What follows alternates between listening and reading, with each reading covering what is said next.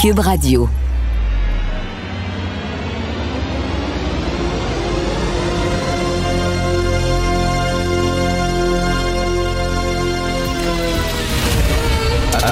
Attention, cette émission est laissée à la discrétion de l'auditeur. Les propos et les opinions tenues lors des deux prochaines heures peuvent choquer. Peuvent choquer. Oreilles sensibles s'abstenir. Richard Martineau. Martino.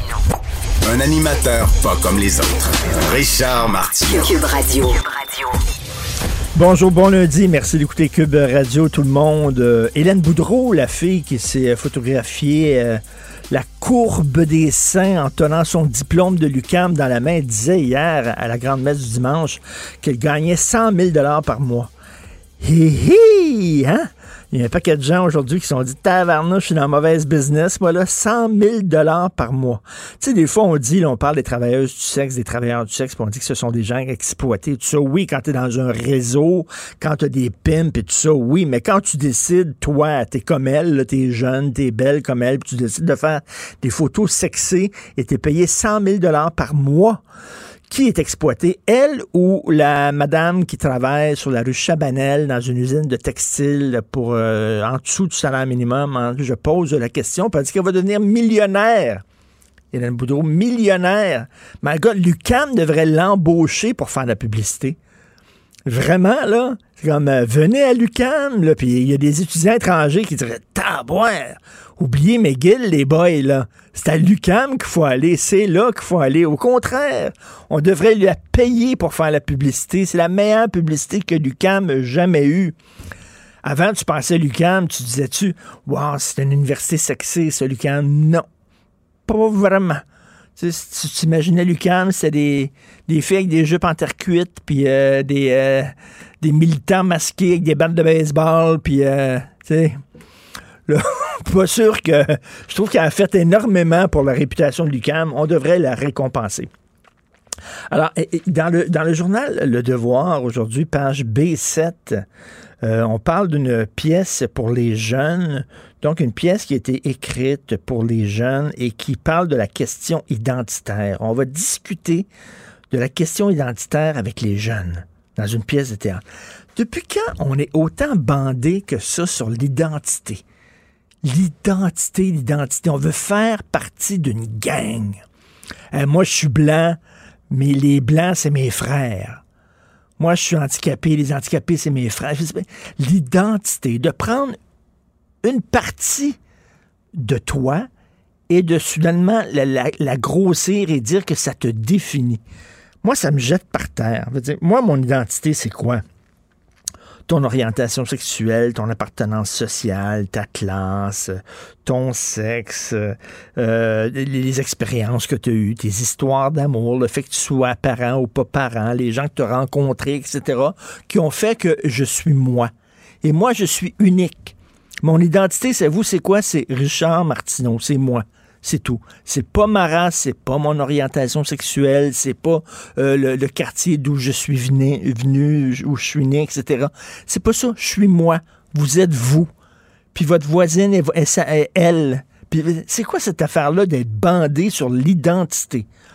Je c'est la pire affaire. là. Si, euh, si une- un truc épouvantable au cours des dernières années qui est arrivé, c'est ça. T'es en- emprisonné, tu- tu fais en sorte que un aspect, de- de- de- de- des milliers d'aspects qui, qui font que, qui te constituent, ça va soudainement te définir. L'identité, my God.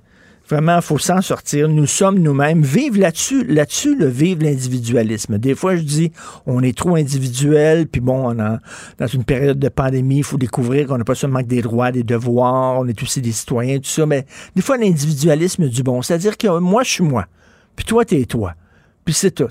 Moi, c'est comme euh, la limite, là. C'est comme, sais, les gens, je sais pas, tu, tu conduis une, euh, une Volkswagen Beetle, puis tu croises quelqu'un qui construit une qui conduit une Volkswagen Beetle, puis tu fais pout pout.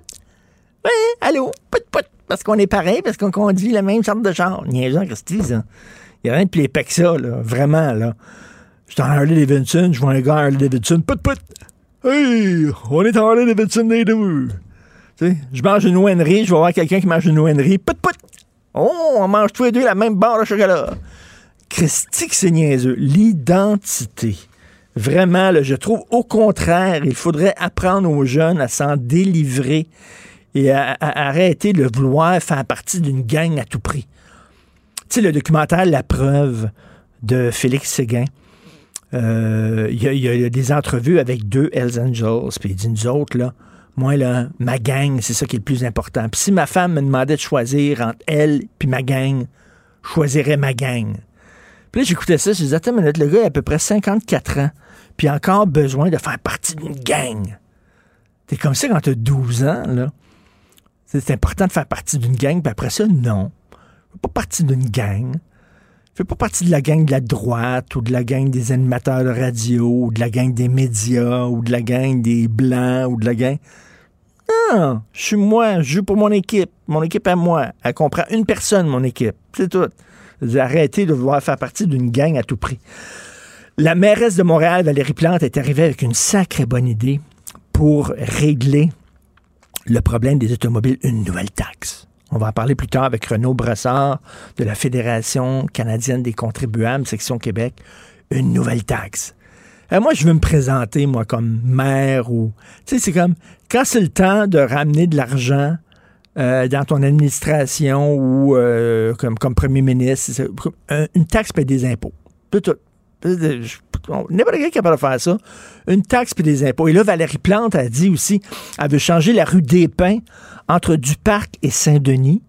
OK, elle veut agrandir les trottoirs et elle veut mettre, devinez qu'est-ce qu'elle veut mettre? Une piste cyclable. Mais oui. Alors là, je- moi, je prends cette rue-là, ce bout de rue-là, tous les matins.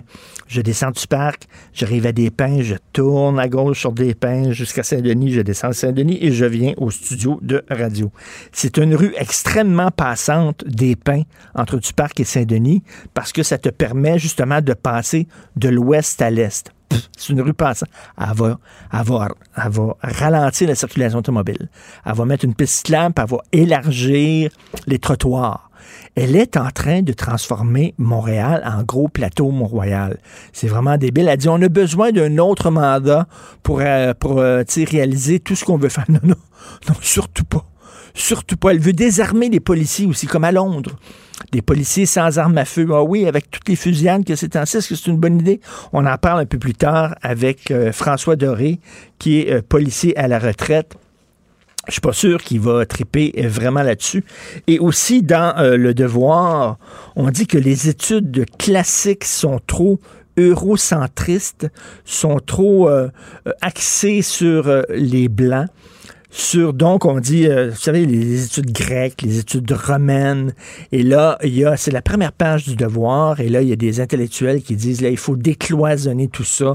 faut en finir. Ben oui, Platon, Socrate, Homère, avec Ulysse, tout ça. Ce sont les fondements de la civilisation occidentale. Mais non, non, non, c'est trop, c'est trop eurocentriste. C'est trop euro, euh, c'est trop axé sur les blancs, la suprématie blanche. Il va falloir décloisonner les études classiques. C'est incroyable. Vous avez certainement vu, je vais en parler tantôt dans mon segment LCN, mais vous avez vu aussi euh, la formation que doivent suivre tous les euh, fonctionnaires fédéraux. J'ai écrit là-dessus hier. Ils doivent suivre une formation pour lutter contre le racisme. Et finalement, ce n'est pas, c'est bien correct de lutter contre le racisme, mais c'est pas ça. C'est une formation où on dit aux Blancs de développer une culpabilité parce qu'ils sont Blancs, parce que les Blancs sont responsables de tous les maux de la planète. Et on enfonce ça dans la gorge de tous les fonctionnaires du gouvernement fédéral, de l'État fédéral, en disant si t'es blanc, euh, tu dois fermer ta gueule, tu dois apprendre à écouter, tu dois réapprendre euh, tout ce que tu as appris.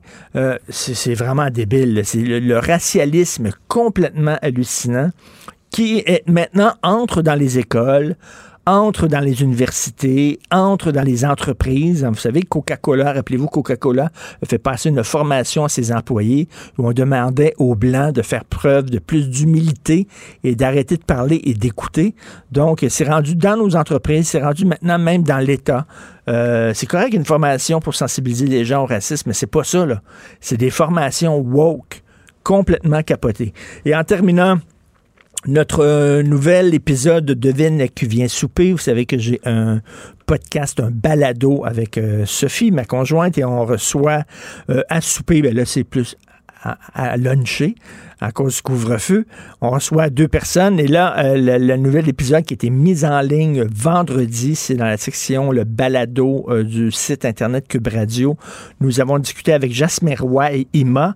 Ima, la, chanteuse, Jasmine Roy, euh, le, le, militant, on pourrait dire, hein, qui a beaucoup lutté contre la l'intimidation à l'école, entre autres. Euh, il, il, nous a parlé, mais tiens, Jasmine, il nous a parlé que, que lui a été, a été victime de censure d'une certaine forme d'intimidation. On écoute ça. Moi, à un moment donné, euh, j'ai travaillé avec le ministère de l'Éducation, puis il y a des fonctionnaires qui m'ont dit là, tu peux plus aller dire dans les médias qu'il manque de ressources dans les écoles parce qu'on t'aide financièrement. Je dis hein? pardon. Ah oui, je voulais acheter ton silence. Oui. Puis là, je dis pardon.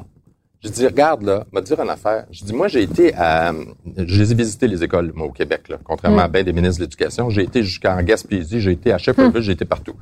OK, en Gaspésie là, tu as des écoles là, il y a un psychologue, une demi-journée par semaine aux deux semaines. Oh, aux deux semaines. Ça n'a pas de sens. Ils sont même pas capables de gérer les, les, les, urgences, sont pas capables de faire de suivi. Puis après ça, moi, je vais aller dire dans les médias parce que tu donnes de l'argent à la fondation. Mélange pas Jasmin Roy puis la fondation. La fondation, c'est une entité.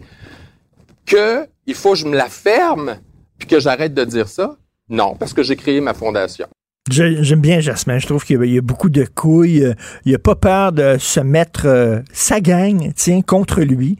Alors, vous savez que même dans, dans le milieu LGBTQS2+, W7015, là, même là, il est controversé. Pourquoi? Parce qu'il y a une grande gueule, puis euh, voilà.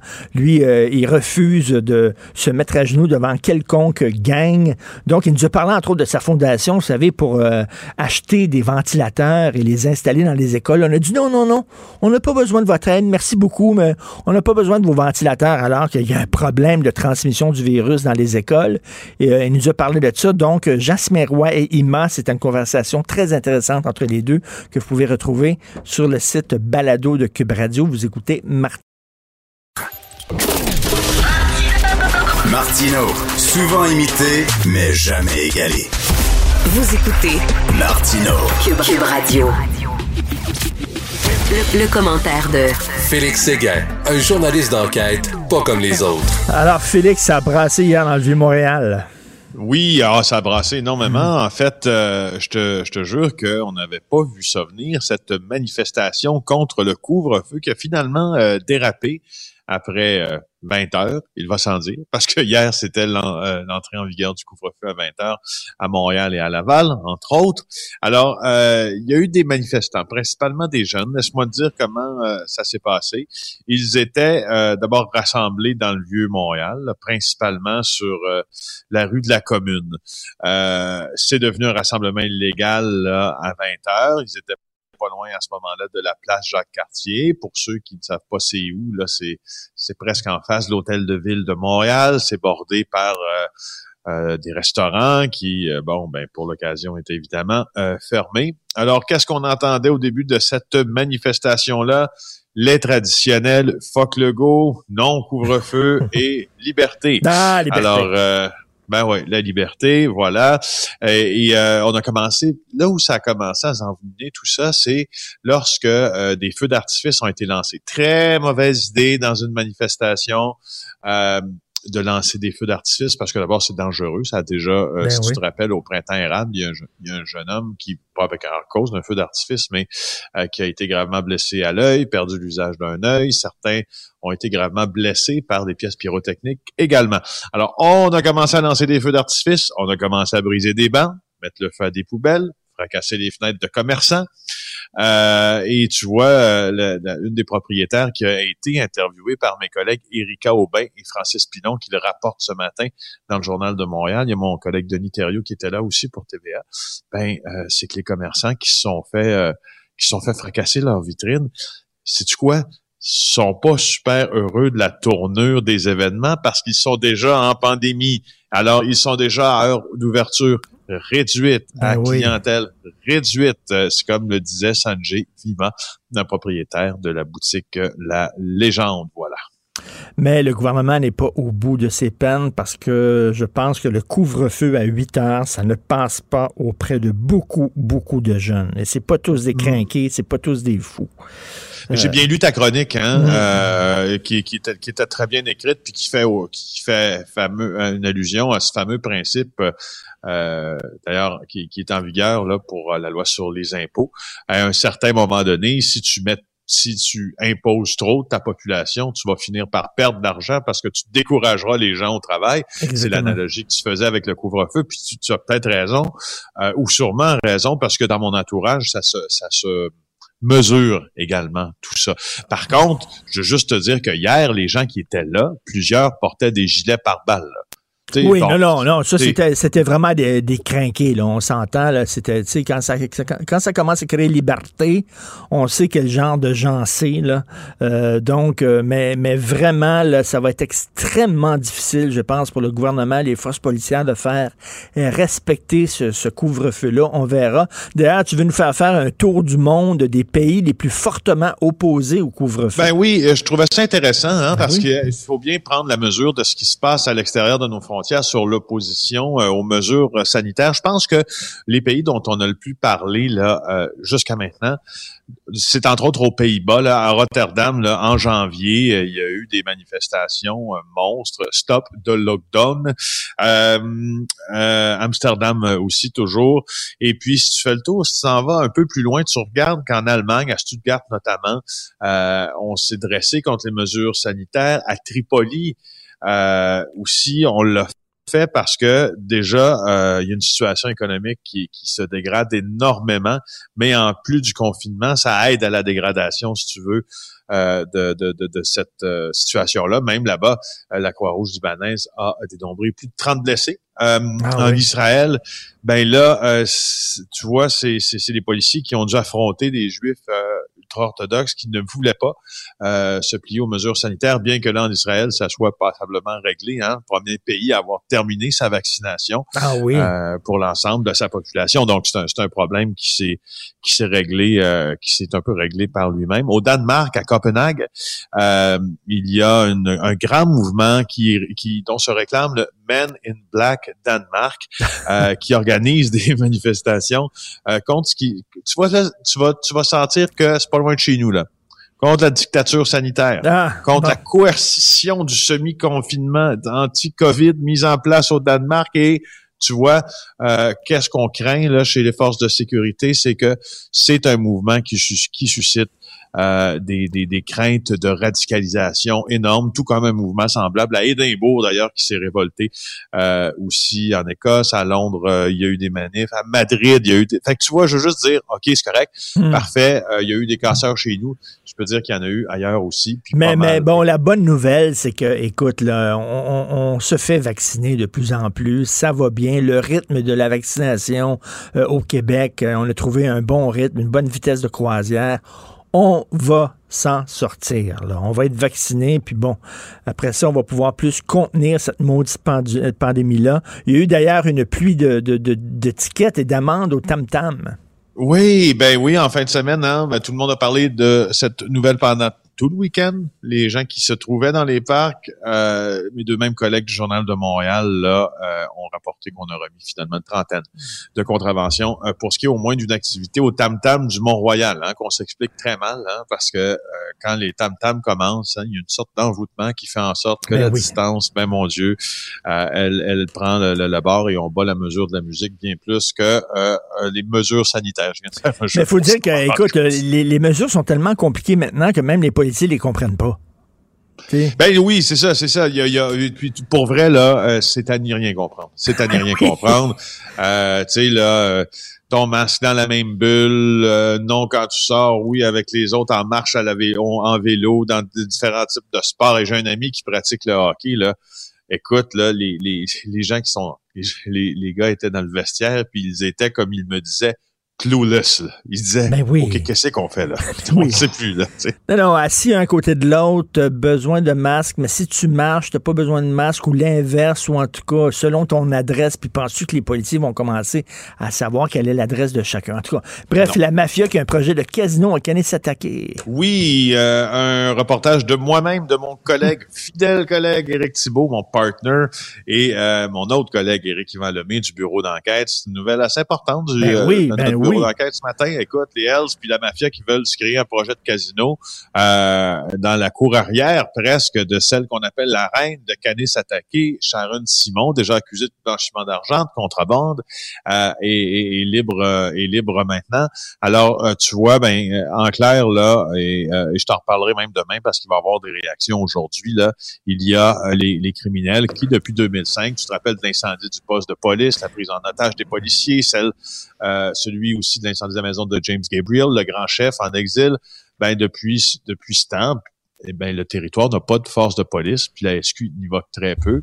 Alors, il est livré il est livré comme certains euh, comme certains coins de certaines villes dans le monde où il y a comme une, une zone de non-droit Ben oui. à- aux criminels. Alors c'est ce qu'ils tentent de faire. Écoute, Alors le terrain euh, écoute, si tu veux euh, être décoiffé tantôt, euh, Gilles Proux va parler de, du scoop que tu as sorti avec euh, Éric Thibault. Là.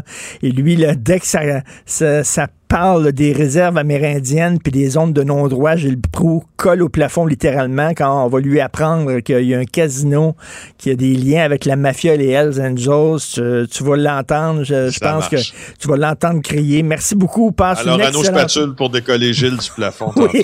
tantôt. à, à demain. Merci Félix Séguin. À demain. Bonne journée. Félix Séguin du bureau d'enquête. Pour une écoute en tout temps, ce commentaire de Félix Séguin est maintenant disponible dans la section balado de l'application et du site cube.radio. Tout comme sa série balado Narcos PQ, qui dresse un portrait de l'industrie criminelle à travers des entrevues avec de vrais narcotrafiquants. Cube Radio. Cube Radio. Cube Radio. En direct à LCN. Salut Jean-François. Alors, on reçoit des centaines et des centaines de commentaires. On a demandé aux gens ce qu'ils pensaient de ce qui s'est passé hier soir, là, cette, petite émeute là, euh, dans le Vieux-Montréal, euh, à la suite du, du fait qu'on ramène à 20 heures le couvre-feu pour Montréal et Laval. Est-ce que ça a été la, la goutte qui a fait déborder le vase? Oui, écoute, euh, moi, je veux pas parler vraiment des gens d'hier parce que, tu sais, c'était des crinqués, on l'a vu. Écoute, là, il y avait des feux d'artifice, ils s'en prenaient aux policiers, ils avaient des gilets pare-balles, puis ils criaient Liberté! Alors, la gang qui crie Liberté, là, on c'est qui, là. C'était vraiment des crinqués. Mais écoute, je te parle, moi, il y a des gens autour de moi, et j'imagine que c'est votre cas à la maison, où ce sont des jeunes responsables qui ont tout le temps euh, respecté les consignes à la lettre, qui font toujours extrêmement attention, mais là, qui disent, c'est un peu trop, là, de ramener ça à 8 heures, on est tanné, il fait beau, c'est le printemps, et ce qu'ils nous disent, ce qu'ils demandent, ces jeunes-là autour de moi, c'est prouvez-nous qu'il y a eu des éclosions importantes à l'extérieur parce qu'on était dans un parc ou parce qu'on jouait au volleyball? Et la question, elle est très bonne. Je comprends le docteur Arruda qui dit, vous savez, avec les nouveaux variants, euh, le, le virus est beaucoup plus euh, redoutable qu'avant et il se transmet plus facilement dans l'air à l'extérieur, tout ça. Mais quand même, là, tu sais, les, les, les nids d'éclosion, faut pas, faut pas se le cacher, c'est à l'intérieur. On l'a vu avec le gym à Québec. C'est dans les commerces délinquants, c'est dans les lieux de travail, euh, c'est dans les entrepôts, les usines. Écoute, je serais curieux, Jean-François, qu'on aille voir, tu connais certainement tout le coin de Chabanel là, à Montréal, où ce sont Ouais. tous des, des, des, des usines de textiles, où ce sont des immigrants qui sont collés les uns sur les autres, qui euh, travaillent pour des très petits salaires et tout ça. Je suis pas sûr que les règles sont très respectées là-bas. Et là, les gens disent... Comment, là, on est dehors, là, on, fait, on fait attention. Prouvez-nous que si, mettons, le couvre-feu est à 9 heures, que si on le met une heure plus tard, ça causerait vraiment des éclosions épouvantables. Ça ne passe pas. Et d'après moi, le gouvernement va avoir maille à partir de faire imposer ce nouveau couvre-feu-là. Je parle pas des extrémistes d'hier puis des radicaux, mais vraiment auprès des gens qui disent, ça fait un an qu'on fait énormément d'efforts, donnez-nous un petit slack.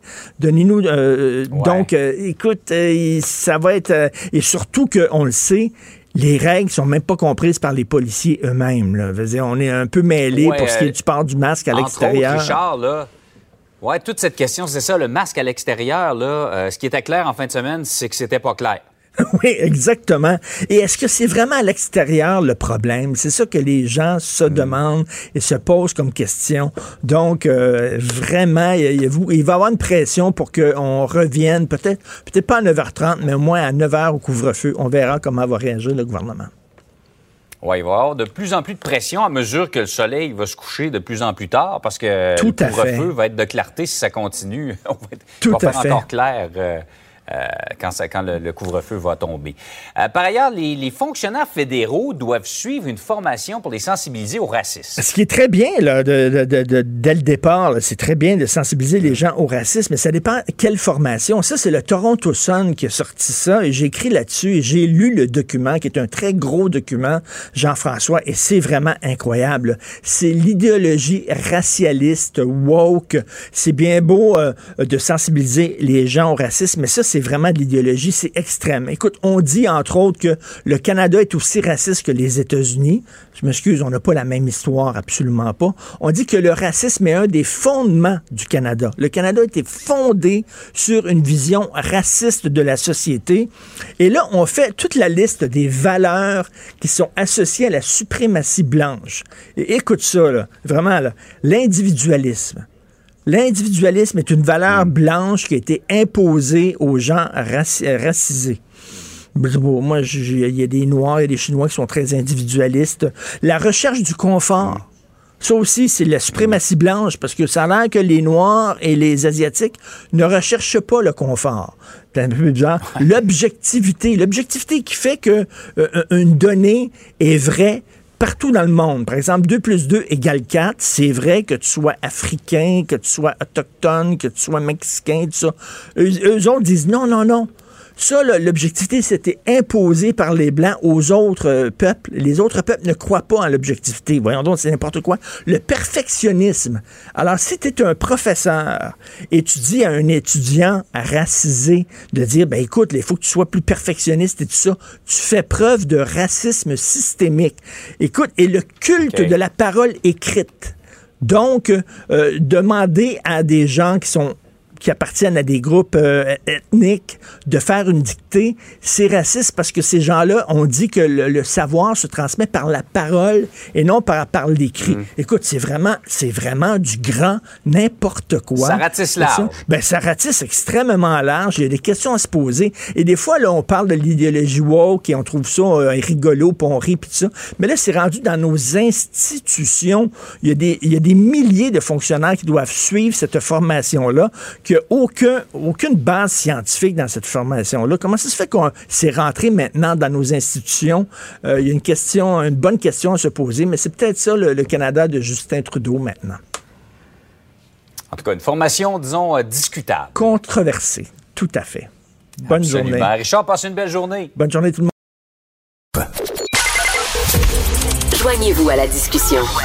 Appelez ou textez le 187 Cube Radio 1877 827 2346.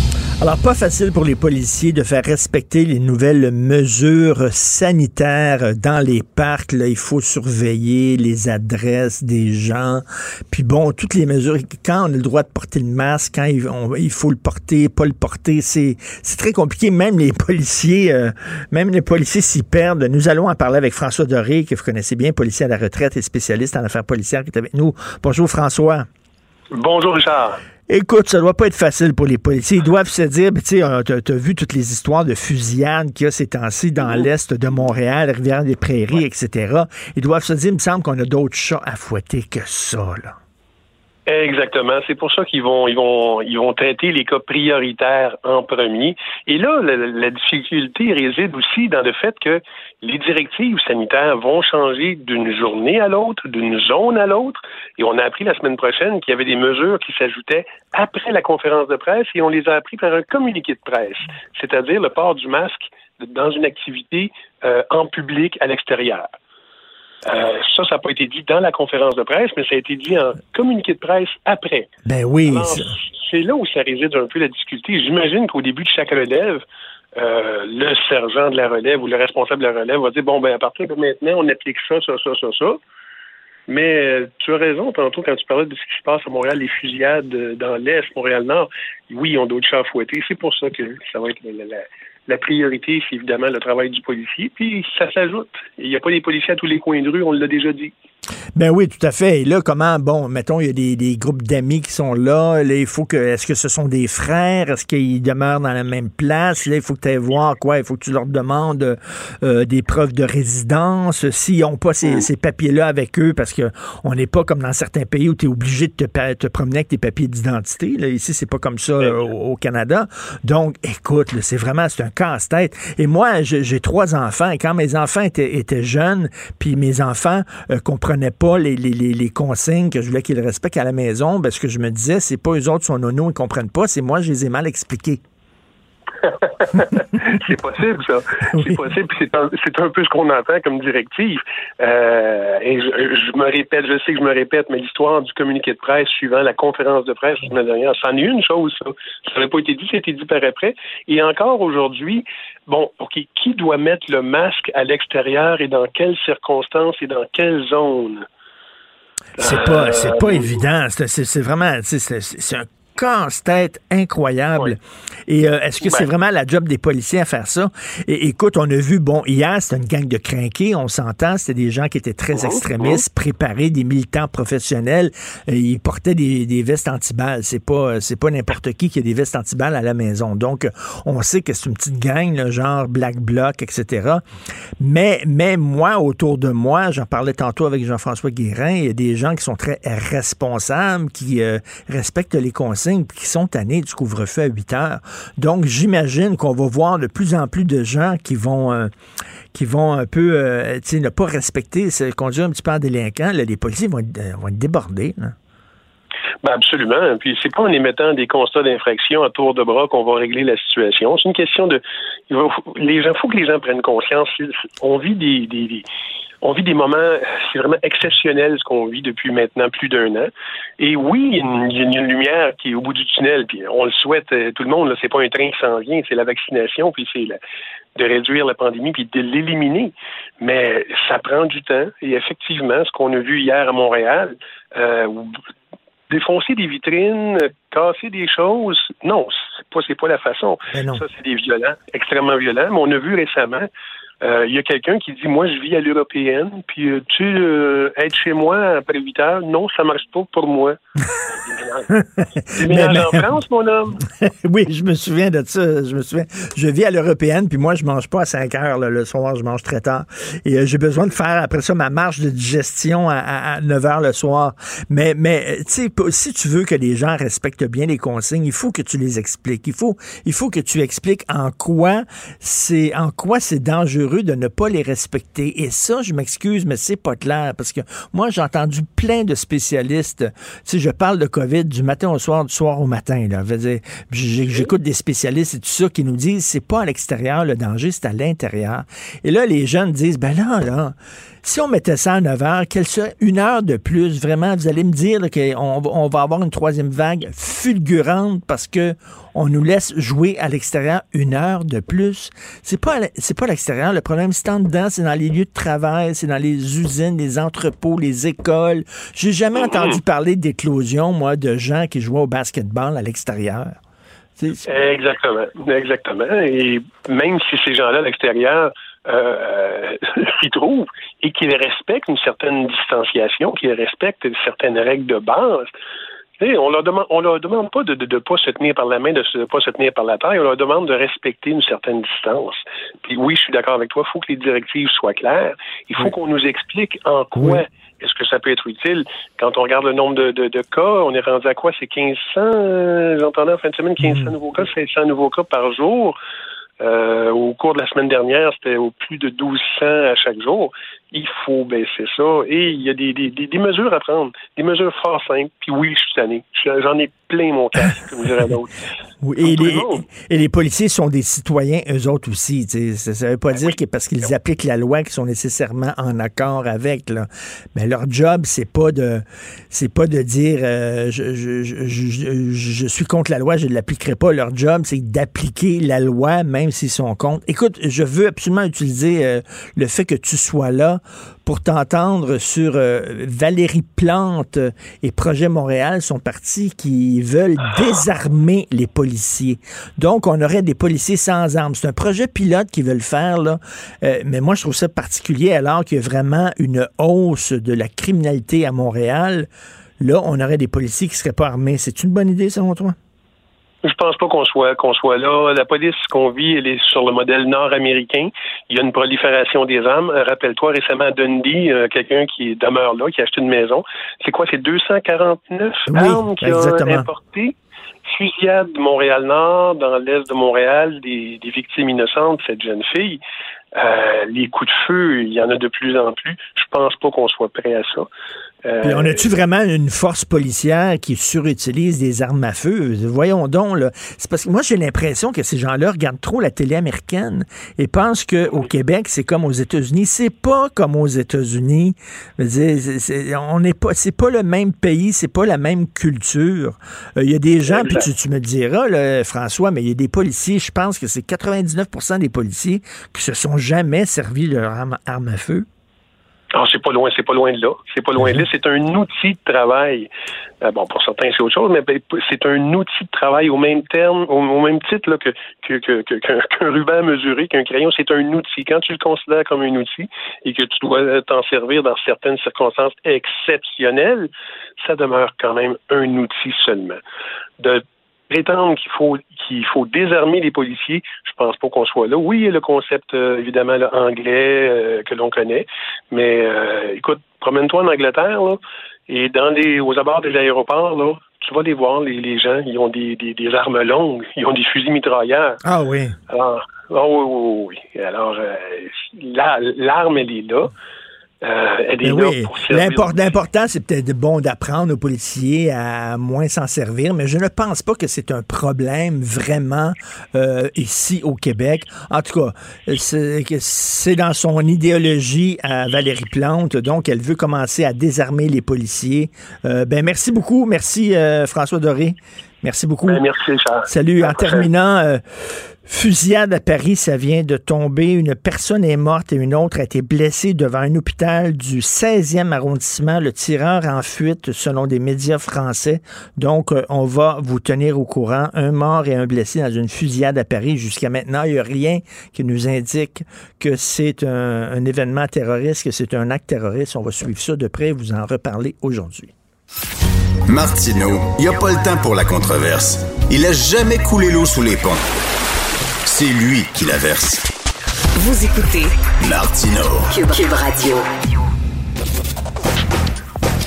Gilles Proulx. Le où, quand, comment, qui, pourquoi ne s'applique pas sa ricanade? Parle, parle, parle, genre, genre, genre. Gilles Proulx. C'est ça qu'il manque tellement en matière de journalisme et d'information. Voici le commentaire de Gilles Proulx.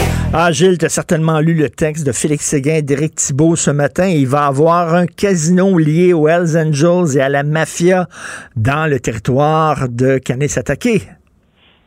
Pourquoi pas? Les Ben oui. après tout, sont des citoyens, des amants de la nature, de plein air, en motocyclette. La mafia, c'est toujours des gens très bien habillés, souriants. Alors, ils veulent s'impliquer dans un projet de casino à Kanazatake. Il faut apprendre à prononcer ça. Pourquoi? Pourquoi? Parce que la mafia et les Hells sont de bons citoyens, du bon monde, avec des dossiers épais comme des micelles, qui ont tous fait de la prison à une ou deux ou trois reprises, tout en étant encore une fois libérés grâce à de bons avocats et la charte et une justice caricaturale. Mais euh, je Gilles, que un jeune homme que je connais très bien, et aussi ses confrères, Éric euh, Thibault. Thibault puis euh, Yvan Lemay. Mais faut-il le rappeler une fois pour toutes, et c'est sérieux, il parle constamment de la réserve de Kanazatake. Or, ce n'est pas une réserve, et constitutionnellement parlant, historiquement parlant, il y a toute une nuance à apporter. Ils doivent savoir que Kanazatake n'est pas une réserve, mais un territoire cédé par les Sulpiciens en 1710, ma mémoire est encore bonne, et qui euh, va être cédé comme territoire. Qui était plus grand que ce que c'est actuellement. 1840 arrive l'expansion économique, les Sulpiciens se mettent à vendre des bouts de terrain et vont créer la ville d'Oka et rapetisser le territoire qui n'est pas une réserve. Il y a toute une différence et ça devrait permettre à la police d'agir beaucoup plus librement, sachant à l'avance qu'on a toujours maudit peur de ce scandale d'aller aux Nations Unies. On s'occupe pas des Nations Unies. Les Nations Unies, des fumées de pipe, c'est un machin, comme disait De Gaulle, mais il y a une justice pour tous, c'est celle des carabines. Pense pas que cette gracieuse Miss, là, cette belle fille qui était la reine de la région, qui, avec une AK-47, s'est fait prendre, après tout, c'était sans doute pour se protéger contre la police des armées de Valérie Plante, éventuellement, quoi. Alors, mais, mais, Gilles, voyons donc, la mafia puis les Hells Angels, euh, ils ont le cœur sur la main, ils veulent créer de l'emploi. Ils savent que les gens sont pauvres à canner s'attaquer, puis ça va créer de l'emploi, ça, d'avoir un beau casino. faut applaudir cette belle initiative. Ben, certainement. Ça, ben arrêtons de, de, faire des articles à faire peur au monde. Les citoyens d'Oka ont peur de marcher dans leur rue le soir tellement la pègre, mais ils devraient savoir que la pègre, ce sont nos amis, qu'après tout, puis les Hells Angels, c'est des gens qui aiment le plein air. Et puis les bons mafiosi de la communauté italienne. Ça fait des années et des années que ça dure et rien ne se passe et rien ne change.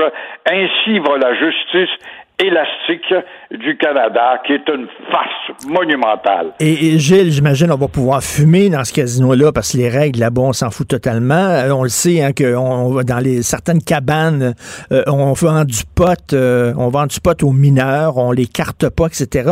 Mais le pire là-dedans, Gilles, le pire, c'est que même si on le dit à tout le monde, si ce projet-là voit le jour, et même si on le dit à tout le monde, regardez, ce casino-là, là, on se fout des règlements, on se fout des droits, ça appartient aux Hells, à la mafia. Savez-vous quoi? Les gens vont y aller quand même. Ben, c'est évident qu'on va le remplir. Ben parce qu'ils vont donner quelques sous de plus, tout en faisant quoi que tu as un peu plus de chance qu'au Casino de Montréal, qui est un des plus chiches au monde, selon les statistiques comparatives. Alors oui, ben on va bonder ça comme le ben bingo. Toutes nos grosses torches qui vont bingo, le en anglais, B52, a67, A67, il gagné. Il gagné une bouteille de coke et puis bon, j'ai le droit des patates frites avec ça.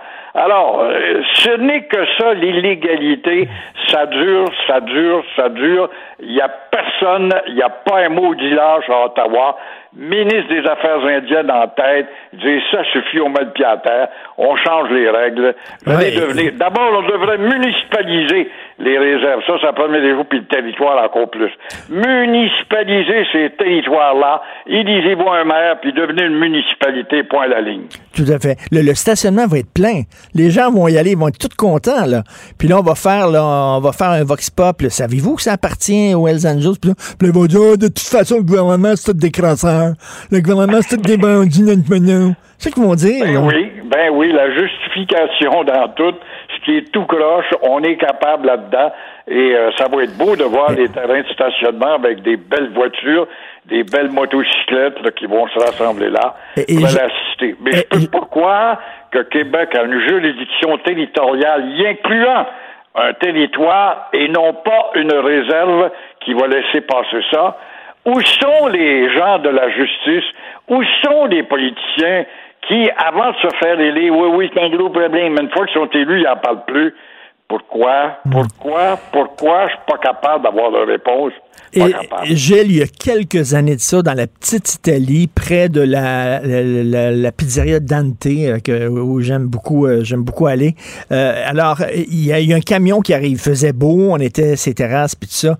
Il y a un camion qui arrive, il arrête. Le gars sort de son camion, il rouvre la boîte de son camion, puis là, il y a plein de boîtes à l'intérieur de lecteurs, de DVD. Lecteurs DVD, puis là, il dit, voulez-vous des lecteurs DVD? 10 piastres, 10 piastres, lecteurs DVD. évidemment, c'était du stock volé, c'était sûr et certain. Le monde c'est pitché. Vraiment. Puis les gens sortaient avec leur portefeuille en s'en foutant complètement. C'était du stock volé. C'était évident. Ben c'était du oui, stock volé. de recel. Hey, j'ai payé ça 20 pièces ou 10 pièces au lieu de 300.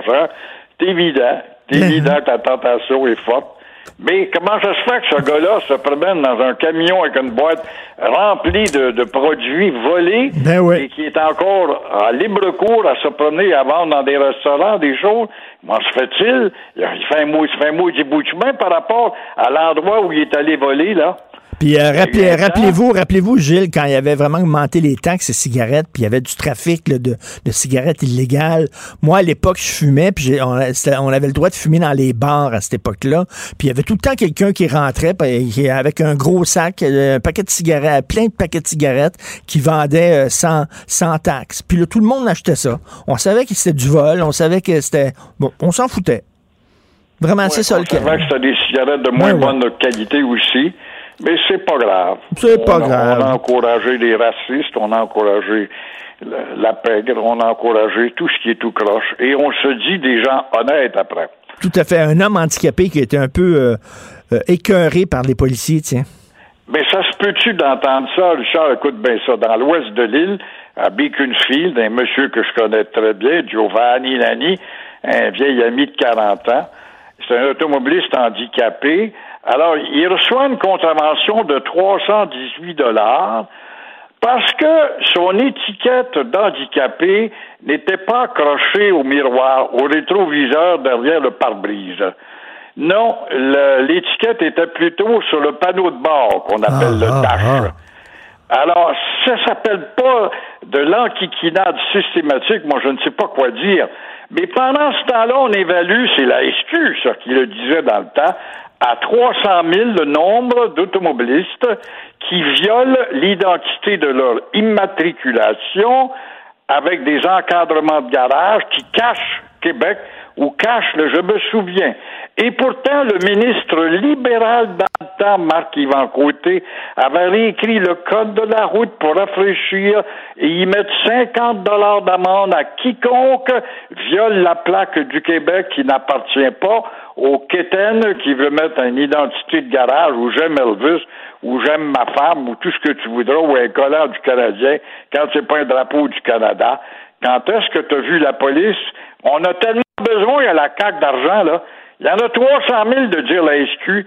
Ben, pas tard. Envoyons des lettres aux chefs de police de chacune des régions. Voulez-vous vous ouvrir vos yeux vitrés et commencer à appliquer la loi? Non.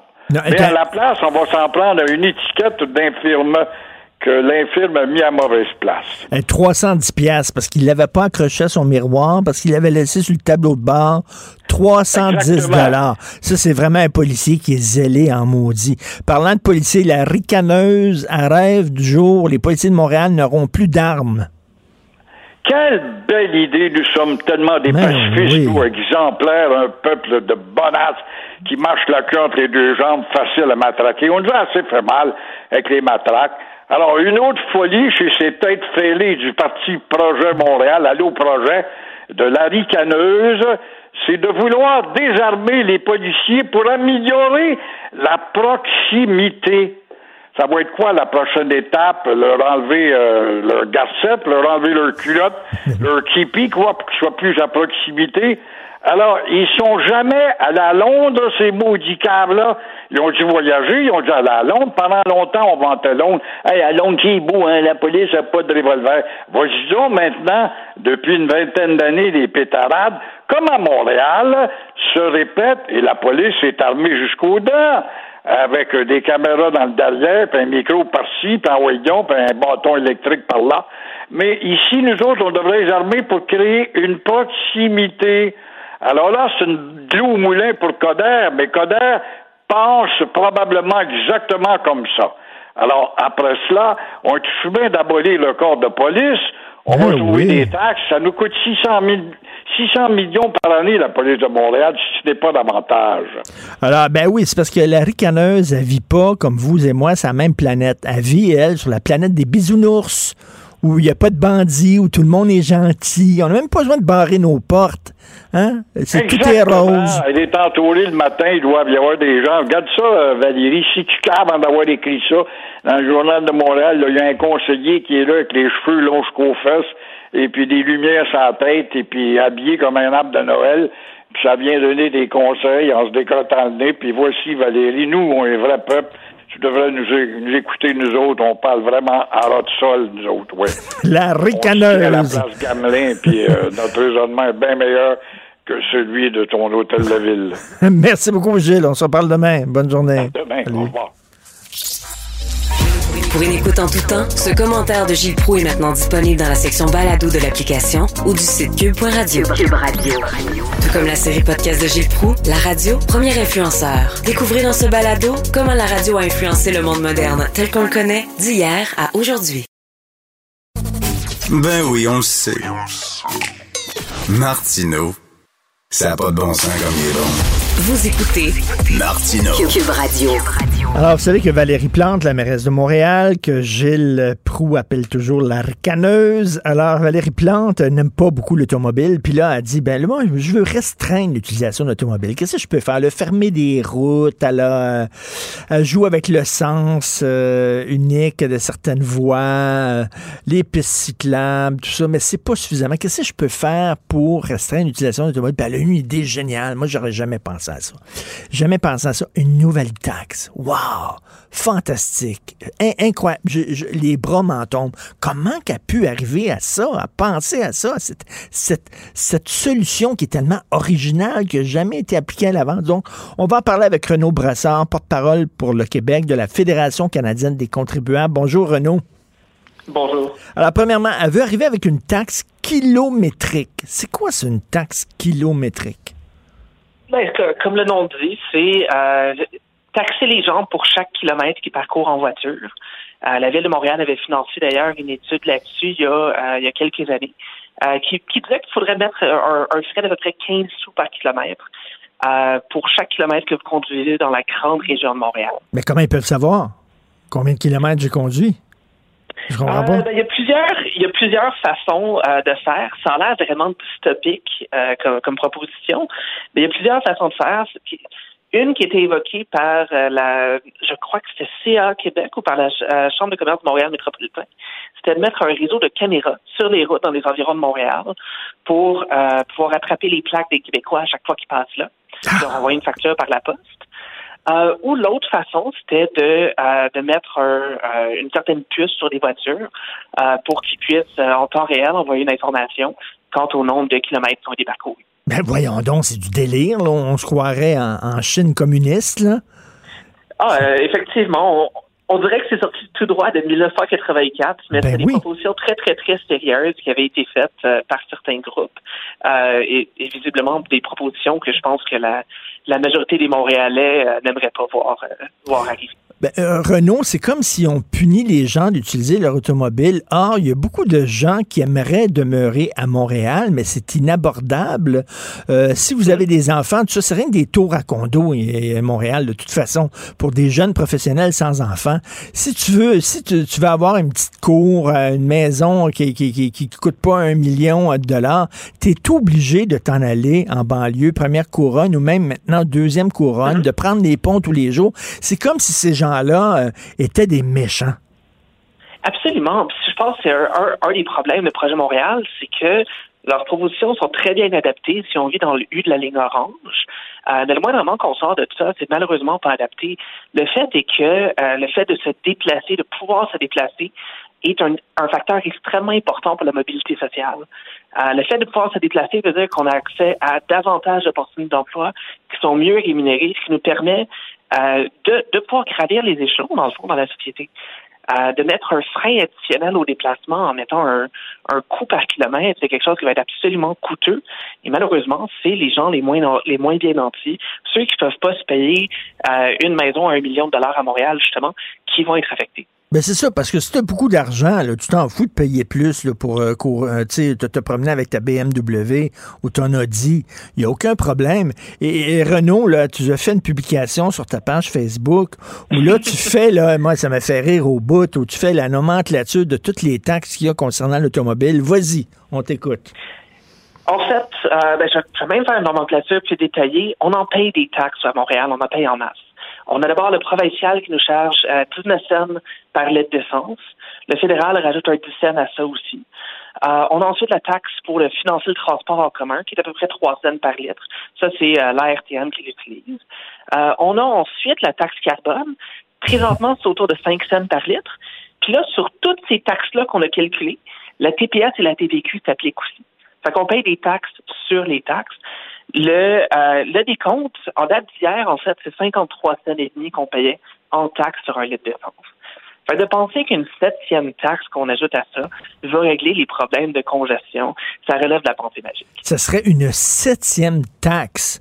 Et là, écoute, il faut aussi penser euh, aux parcomètres, entre autres, qui sont euh, aussi une forme de taxation de l'automobile. Absolument. Absolument. Je, parle ici uniquement des taxes directes. Ben on peut parler des parcomètres, on peut parler des photoradars, on peut parler de toutes les autres choses qui font qu'un automobiliste paye énormément d'argent dès qu'il euh, tourne la clé et qu'il allume son moteur. C'est complètement fou. Et là, bon, il y a des taxes, deux taxes sur l'essence. Tu dis une taxe pour financer le transport en commun et une taxe carbone. Et là, bon, il y a la, il y a la TPS qui s'applique à ces taxes-là et tu as la TVQ qui s'applique sur la TPS. Donc, on est en train de taxer les taxes de la taxe. On est-tu rendu là, là? Ah oui, c'est exactement ça. Ça fait des années qu'on le fait. Euh, et ça, ça, coûte très, très cher aux Québécois de taxer ces, ces taxes-là. Euh, les taxes sur l'essence, en fait, c'est 42 du prix, de, du prix de l'essence à Montréal. c'est sûr que ça coûte très, très, très cher. Et de penser que là-dedans, il y a une partie des taxes qu'on paye sur la facture de taxes déjà élevée qu'on a, euh, c'est un peu tourner le couteau dans la plaie pour beaucoup d'automobilistes.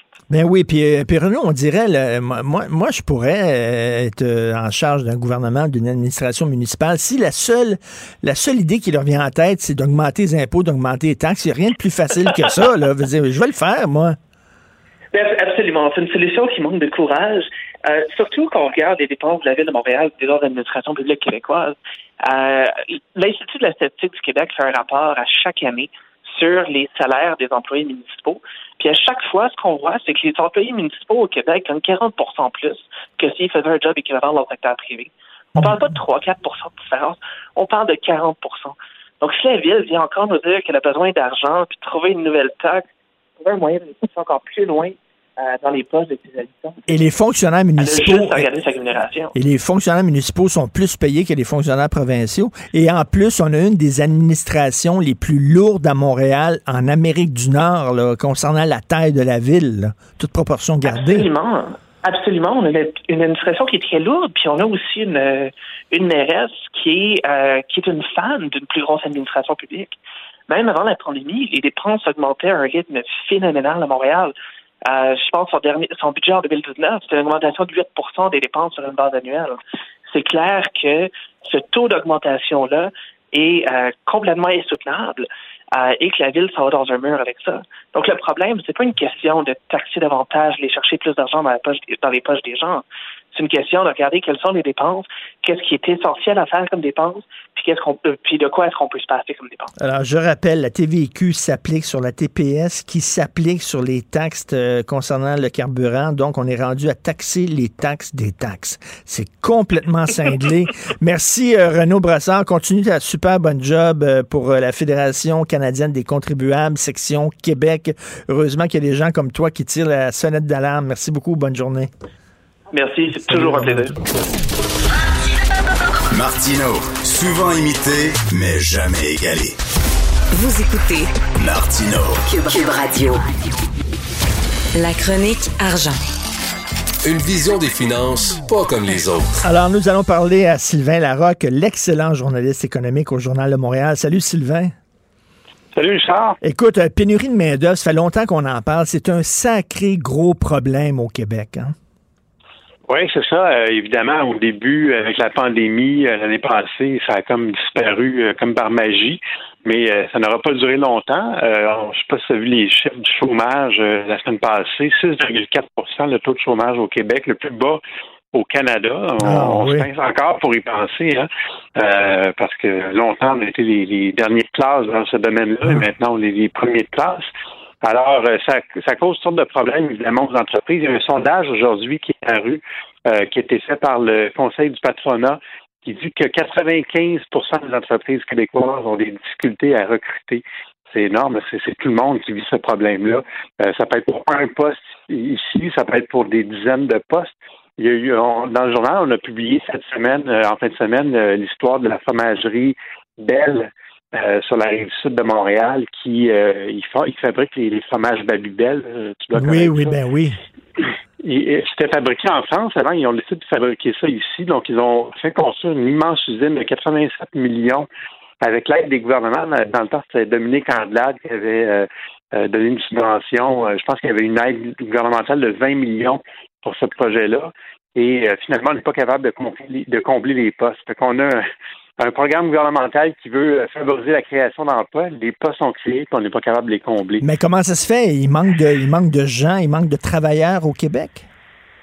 Ben, là, dans le cas de la fromagerie, c'est des postes de nuit. Fait que, on peut comprendre que ça ne se rue pas euh, dans les brancards, mais euh, quand même, je veux dire, euh, à une autre époque où, euh, quand le taux de chômage était à 15% ben c'est sûr que les gens auraient accepté les jobs de nuit.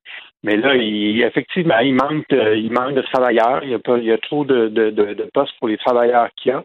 Et euh, c'est peut-être lié aussi un petit peu au fait que la frontière a quand même été est encore fermée euh, aux travailleurs euh, qui viennent de, de l'étranger.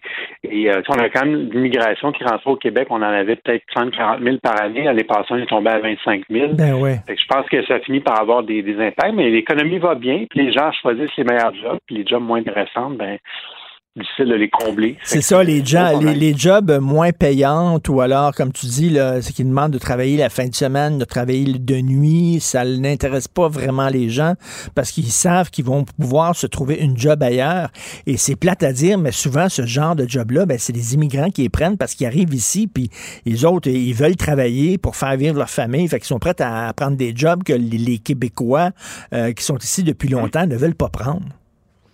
Exactement. Puis ça, on a parlé beaucoup de la restauration, les restaurants qui sont fermés, euh, beaucoup de pertes d'emploi dans le secteur de l'événementiel, euh, des bars et tout ça. C'est, c'est- je, je ne nie pas que le problème existe, mais la réalité quand même, c'est que dans l'ensemble, il y a, beaucoup, beaucoup d'emplois disponibles et ces gens-là, il y a beaucoup de ces gens-là qui ont probablement pu se replacer ailleurs et c'est ce qui fait qu'on a un taux de chômage aussi bas que ça. Ben, dans le fond, c'est une bonne nouvelle. Tu sais, je veux dire, c'est Ben oui. que l'économie aille bien, mais il va falloir trouver des solutions pour euh, combler ces postes-là. 150 000 postes qui sont vacants au Québec en ce moment. C'est, ça. Pour, pour le Québec, c'est un beau problème. là. Ça veut dire que les gens travaillent, euh, euh, mais c'est difficile de recruter.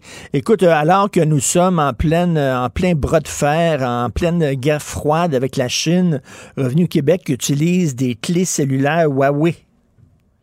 Ben oui, moi je pensais même que ça existait les clés cellulaires. Euh, parce qu'aujourd'hui, on peut se brancher sur Internet avec notre cellulaire. euh, euh, si on peut, notre ordinateur peut se connecter à, à notre cellulaire sans passer par une Ben oui. USB. Mais bon, euh, Revenu Québec est peut-être pas au, au fait des dernières technologies et ils utilisent donc ces, c'est des clés USB euh, Huawei pour euh, que leur, certains de leurs employés sur la route puissent, puissent se brancher à Internet.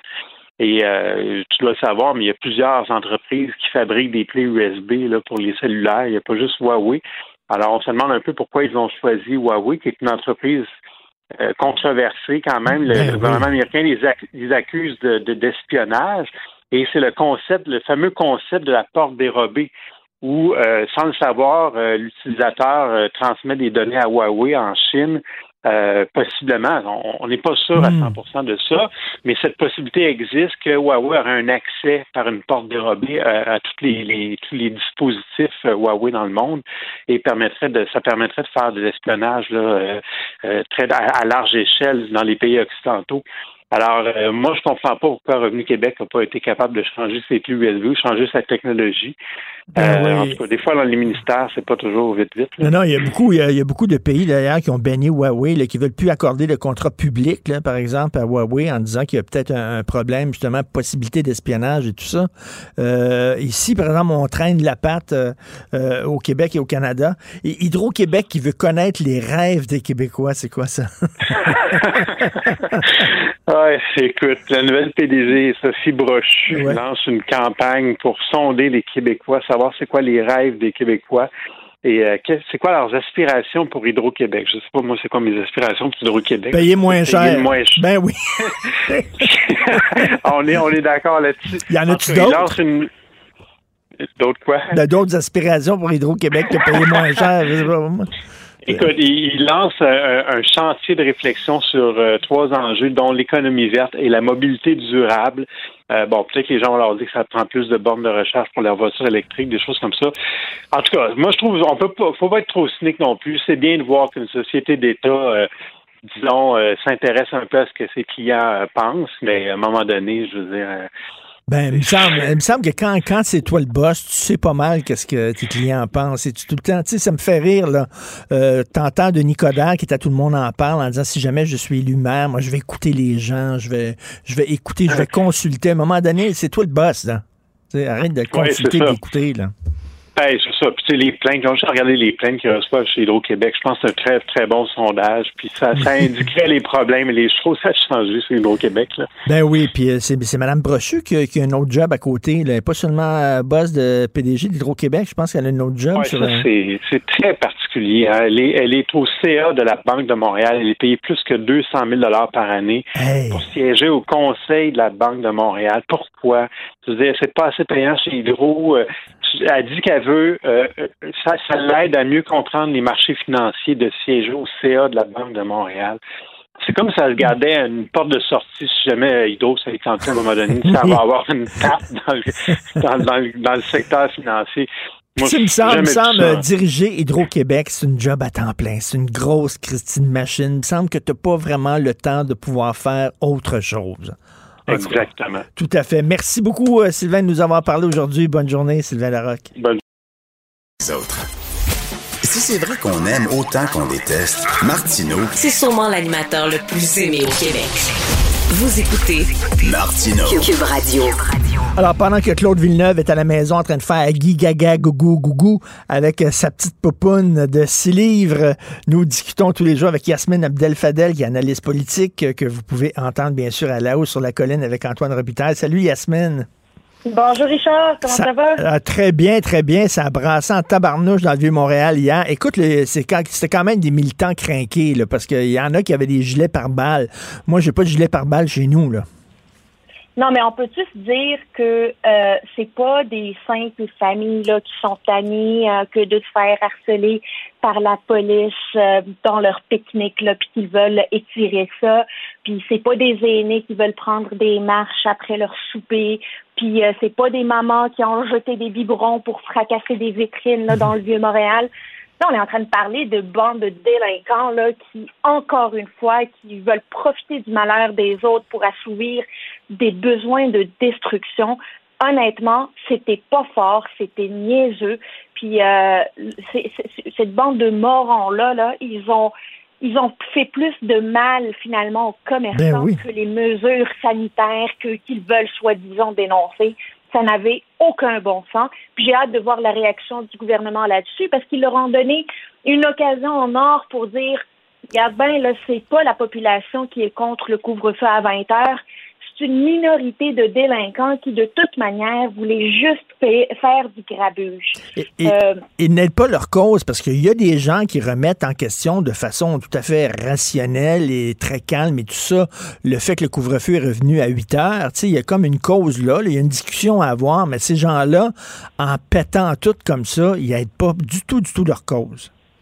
Ben, honnêtement, le gouvernement aurait pu, s'il y avait une manifestation qui était une manifestation citoyenne, là, qui est respectueuse, le gouvernement aurait été mis dans une position où il, devrait expliquer en quoi changer l'heure du couvre-feu, en quoi 21h30 puis 20h permet euh, de diminuer les cas ou de mieux contrôler les cas. Mais là, avec une manifestation comme ça, ben, le gouvernement va juste passer ça de la main puis dire la plupart des Québécois sont d'accord avec le couvre-feu à 20 heures, puis euh, on n'a pas de compte à rendre alors qu'on aurait pu avoir une discussion entre adultes sur l'impact d'un resserrement de l'heure du couvre-feu. Mais on, on se le cachera pas, il y a une gang là, qui ce sont des casseurs. Et eux autres, tout ce qu'ils font, c'est de, de, Ils font du ski bottine sur une cause. Par exemple, chaque année, là, cette année, ça n'a pas pété quand même, c'était la première fois. Mais chaque année, entre autres, la manifestation contre la brutalité policière, il y a tout le temps des black blocs qui rentrent là-dedans, qui foutent le bordel et tout ça, qui mettent le feu, qui cassent des vitrines et tout ça. Ces gens-là, ils cherchent la cause de la semaine, puis après ça, eux autres, c'est rien qu'un prétexte pour pour, casser. Ben oui, eux, c'est des. Euh, C'est du monde là, qui cherche le trouble. Ça, c'est puis toutes les toutes les occasions sont bonnes pour faire du grabuge, pour casser. Les Canadiens ont gagné, en casse. Les Canadiens ont perdu, en casse. Il y a une manifestation contre la brutalité policière, en casse. Le couvre-feu est à 20 heures, en casse. Euh, OK, c'est pas crédible c'est pas sérieux et ça nuit à des questions légitimes que la population est en droit de poser au gouvernement. C'est ça. Vraiment, là, pas fort. Non, pas fort du tout. Gros week-end politique hein, euh, ce week-end. Il y avait Projet Montréal de Valérie Plante qui était en congrès, le NPD, puis les libéraux aussi, les libéraux fédéraux. Ben oui, les euh, trois congrès virtuels, cette fois-ci, gros, gros week-end pour les amateurs de politique. Mais euh, les amateurs de politique comme moi, là, on est resté un petit peu sur notre faim parce que Projet Montréal, ben les discussions se faisaient à huis clos le parti là, qui est au pouvoir à Montréal, ben non, c'est pas c'est pas intéressant de pouvoir laisser euh, les médias puis les observateurs politiques euh, euh, assister aux différents débats des militants. Eux, ils voulaient faire ça entre eux puis sortir après pour nous dire qu'il faut il faut enlever le financement à la police puis il faut désarmer la police. C'est comme si c'était honnêtement, là, on peut-tu être plus déconnecté que ça? Mmh, mmh. D'ailleurs, la mairesse Plante a dû remettre la pâte à dents dans le tube. On voit qu'il y a finalement une division dans ses troupes. Imagine qu'elle va devoir se présenter au mois de novembre puis dire non, non, c'est pas ça que mes militants voulaient dire. Ils voulaient pas dire qu'il fallait enlever à nos policiers leurs armes quand ils doivent intervenir euh, dans des dans des situations à laquelle ils s'attendent pas, on s'entend-tu, là, on, quand les policiers interviennent, là, ils savent pas s'il y a de la violence, pas de violence, s'il y a des hmm. criminels, pas de criminels. Hmm. On peut pas leur dire, hey, toi, t'es armé, tu peux y aller, mais toi, t'es pas armé, reste donc euh, dans la caserne. Ça marche pas comme ça. Alors, Valérie Plante, elle a une méchante pente à remonter pour, euh, pour démontrer que c'est militant et que Projet Montréal n'est pas déconnecté de la réalité, euh, notamment en matière de sécurité publique de la ville de Montréal. Écoute, les, trois partis de gauche qui, sont Projet Montréal au municipal, Québec solidaire au provincial ou le NPD euh, au fédéral, ils ont au sein de leur parti euh, des, extrémistes, des radicaux, puis ils tentent de s'en débarrasser parce qu'il y avait toutes sortes d'idées aussi qui ont été proposées au NPD. Heureusement, ils n'ont pas été... pas été acceptés finalement, là, mais il y avait toutes sortes d'idées folichonnes, par exemple, abolir l'armée, abolir la GRC. Oui, mais c'est là où ça démontre que sont pas prêts à prendre le pouvoir, sont pas crédibles. Tu quand on n'a pas de responsabilité à défendre, quand on n'a pas de pouvoir à démontrer puis à exercer, on peut bien être dans le monde des licornes puis des calénours, là, puis proposer toutes sortes d'idées complètement déconnectées. Ben, c'est un peu le cas que, qu'on a encore vu euh, cette fin de semaine avec, euh, avec le NPD au fédéral. Puis Jack Meeting, là, il, il, avait l'air pas content que, que Justin Trudeau l'ait ignoré dans son discours chez les libéraux. Tu sais, il, avait l'air à vouloir tirer la couverte sur lui puis dire Hello, j'existe moi aussi, je suis là, vous pouvez hmm. m'écouter. c'est moi la PCU, puis c'est moi le 2000 dollars, puis c'est grâce à moi. Jack Meat, peux-tu arrêter, là? C'est pas crédible, là. là, ils arrivent. parler à ton monde. Ben oui, puis le NPD arrive avec, euh, bon, le, le, le, salaire minimum à 20 Écoute, là, tu sais, pour une petite entreprise, là, mettons, une petite, petite PME, une petite boutique, là, euh, si euh, la personne qui était 15 salaire minimum, mettons, à 15 tu le mets à 20 mais celui qui était payé 20 faut que tu le mettes à 25, etc., comme ça, ils vont péter aux frais, ces, ces petits commerces-là. C'est un peu déconnecté, ça aussi, le salaire minimum à 20 puis on s'entend-tu qu'à la période de relance économique, là, une période de crise économique où les, les petites entreprises, parce qu'on s'entend, on s'entend que c'est les petits commerces de proximité qui payent au salaire minimum, là. Tu sais, c'est pas, euh, c'est pas les, les, les, les, les grands, les, les Costco de ce monde, là. C'est les petits, c'est le dépanneur du coin, c'est l'épicerie du coin. Puis là, à ce ben moment-là, tu vas leur dire, euh, ben là, il va falloir augmenter finalement le, les salaires de tout le monde, puis euh, tu vas couper ça dans, dans finalement tes revenus. Puis euh, arrange-toi avec tes troubles. Là. On le sait que c'est la période de relance économique. On le sait en plus qu'il y a une pénurie de main-d'œuvre. On le sait que les revenus sont pas au rendez-vous. Euh, on sait que les, les aides gouvernementales tardent souvent à rentrer. Mais c'est pas grave, nous on est pour la vertu. Puis arrange-toi de mettre en place cette vertu-là. Euh, il va falloir un petit peu se mettre à la place du monde qui en arrache puis qui essaie de, de, de maintenir leur entreprise à flot puis de pouvoir donner des emplois à un maximum de monde.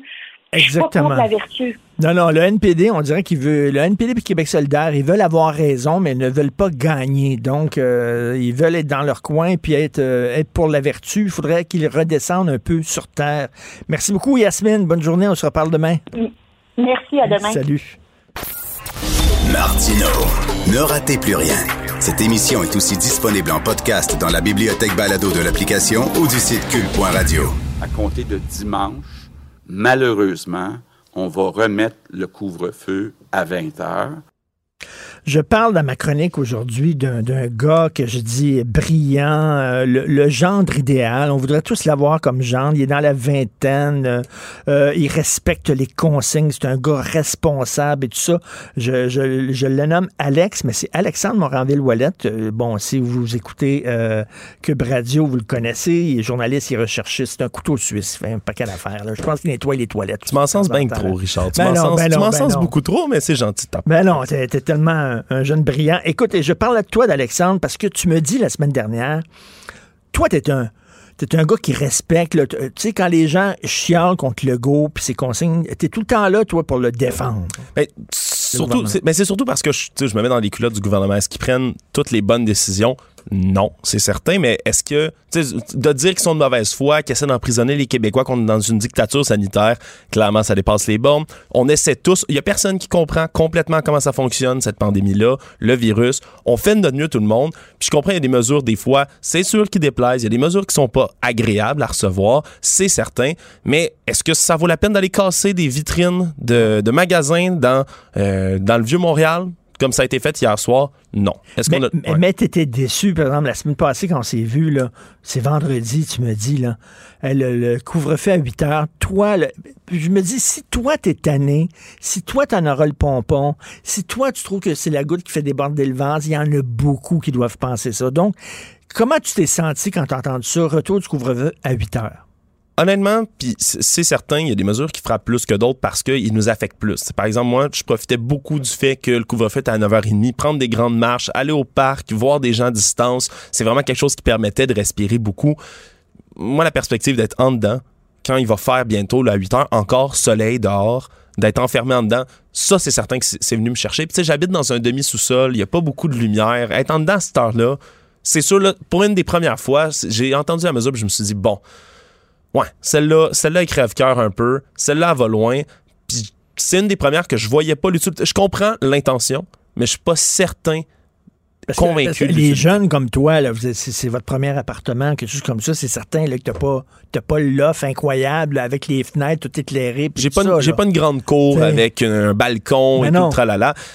Oui, ça aiderait, mais dans, dans tous les cas, je pense que c'était une des occasions, justement, le beau temps, de pouvoir sais, socialiser un peu de manière responsable, de voir des gens à distance, de prendre ton petit drink au parc, de retourner. 9h30, t'es chez toi, en dedans, tout va bien.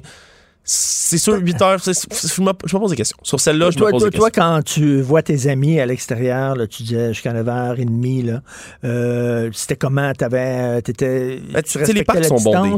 Les parcs sont bondés. Là, on, le- on les a vus, les images. Tout le monde veut être dehors. Surtout dans une ville comme Montréal, où on n'a souvent pas une cour comme on peut en avoir à la banlieue. On n'a pas le loisir d'avoir un terrain à soi. C'est sûr que les parcs vont être bondés. C'est sûr. Puis c'est beau. Je trouve ça beau de voir les gens qui se réapproprient les parcs. Faut faire attention. C'est sûr. Puis les policiers, j'ai trouvé ça parce qu'ils sont venus nous avertir une des dernières fins de semaine, justement. Tu sais, à un certain moment donné, ils sont passés, ils ont regardé tout le monde. Le fait juste reculer d'une fesse, peut-être, tout le monde, là, juste être certain. Là, on dit, Ah, c'est vrai, on s'est rapproché sans, le- vouloir avec nos couvertes. Tout le monde a reculé ses couvertes, ses petites chaises de camping. On se remet à distance, puis ça continue. Tu sais, les policiers étaient smart, faisaient régner, tu sais, au moins pour que ça, ça poursuive, mais tu peux pas empêcher les gens d'aller se réunir dehors.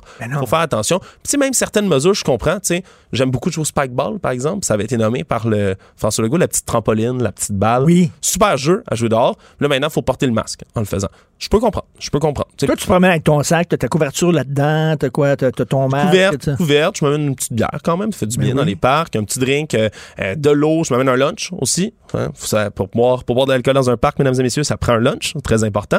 Si vous voulez, dans les parcs de Montréal, pour pas être illégal, puis t'amènes un petit lunch, une petite couverture, j'amène mes choses, puis j'ai de la musique, je rentre chez nous, euh, quand il est 8h45 à peu près, je me lève, je dis salut, je pars à pied, je rentre chez nous. Ce qui est difficile, maintenant à 8h, c'est vraiment, je vais Ah, finir ici, bon je vais finir ici le soir, Là, j'ai comme deux heures à peu près pour rentrer chez moi. That's it, là. Je peux pas, je peux pas vraiment aller dehors, je peux pas prendre l'air comme je voulais. C'est- Et, et- et où sont Ouais. les études qui démontrent que les, les gros nids d'éclosion, c'est à l'extérieur? Il y, en- a pas, c'est pas à l'extérieur. C'est- pas à l'extérieur, mais je pense que la mesure est pas, pas là pour ça. La mesure est pas là pour ça. Elle pour empêcher les rassemblements intérieurs. Je comprends l'intention derrière la mesure, je la comprends, je la comprends. Puis on veut pas du côté du gouvernement non plus être accusé d'avoir rien fait. Hein? Oui, les cas étaient bas à Montréal, mais on n'a rien fait pour prévenir que ça augmente. Je, je comprends l'intention de se dédouaner de cette manière-là, mais je pense, je pense qu'on rate la cible un tout petit peu. Les gens qui veulent aller, là, tu l'as dit dans ta chronique, qui veulent vraiment aller souper chez leurs amis. Ils vont coucher. Ils vont coucher, là. Ils, arrivent, ils arrivent à 7 heures puis ils couchent là. Les vrais crinqués qui comprennent ni, ni du cul ni de la tête, comme on dit, là, ils, vont, ils vont là aller là à 7 heures puis euh, ils couchent là. puis Les policiers peuvent pas savoir. Puis c'est- c'est ceux qu'on embête un peu, ceux qu'on emmerde, c'est toi. Et moi, ce qui me fait de la peine, parce qu'à mon âge, je rentrais à 8 heures puis lire, puis tu regardais une série à la TV, pas de problème.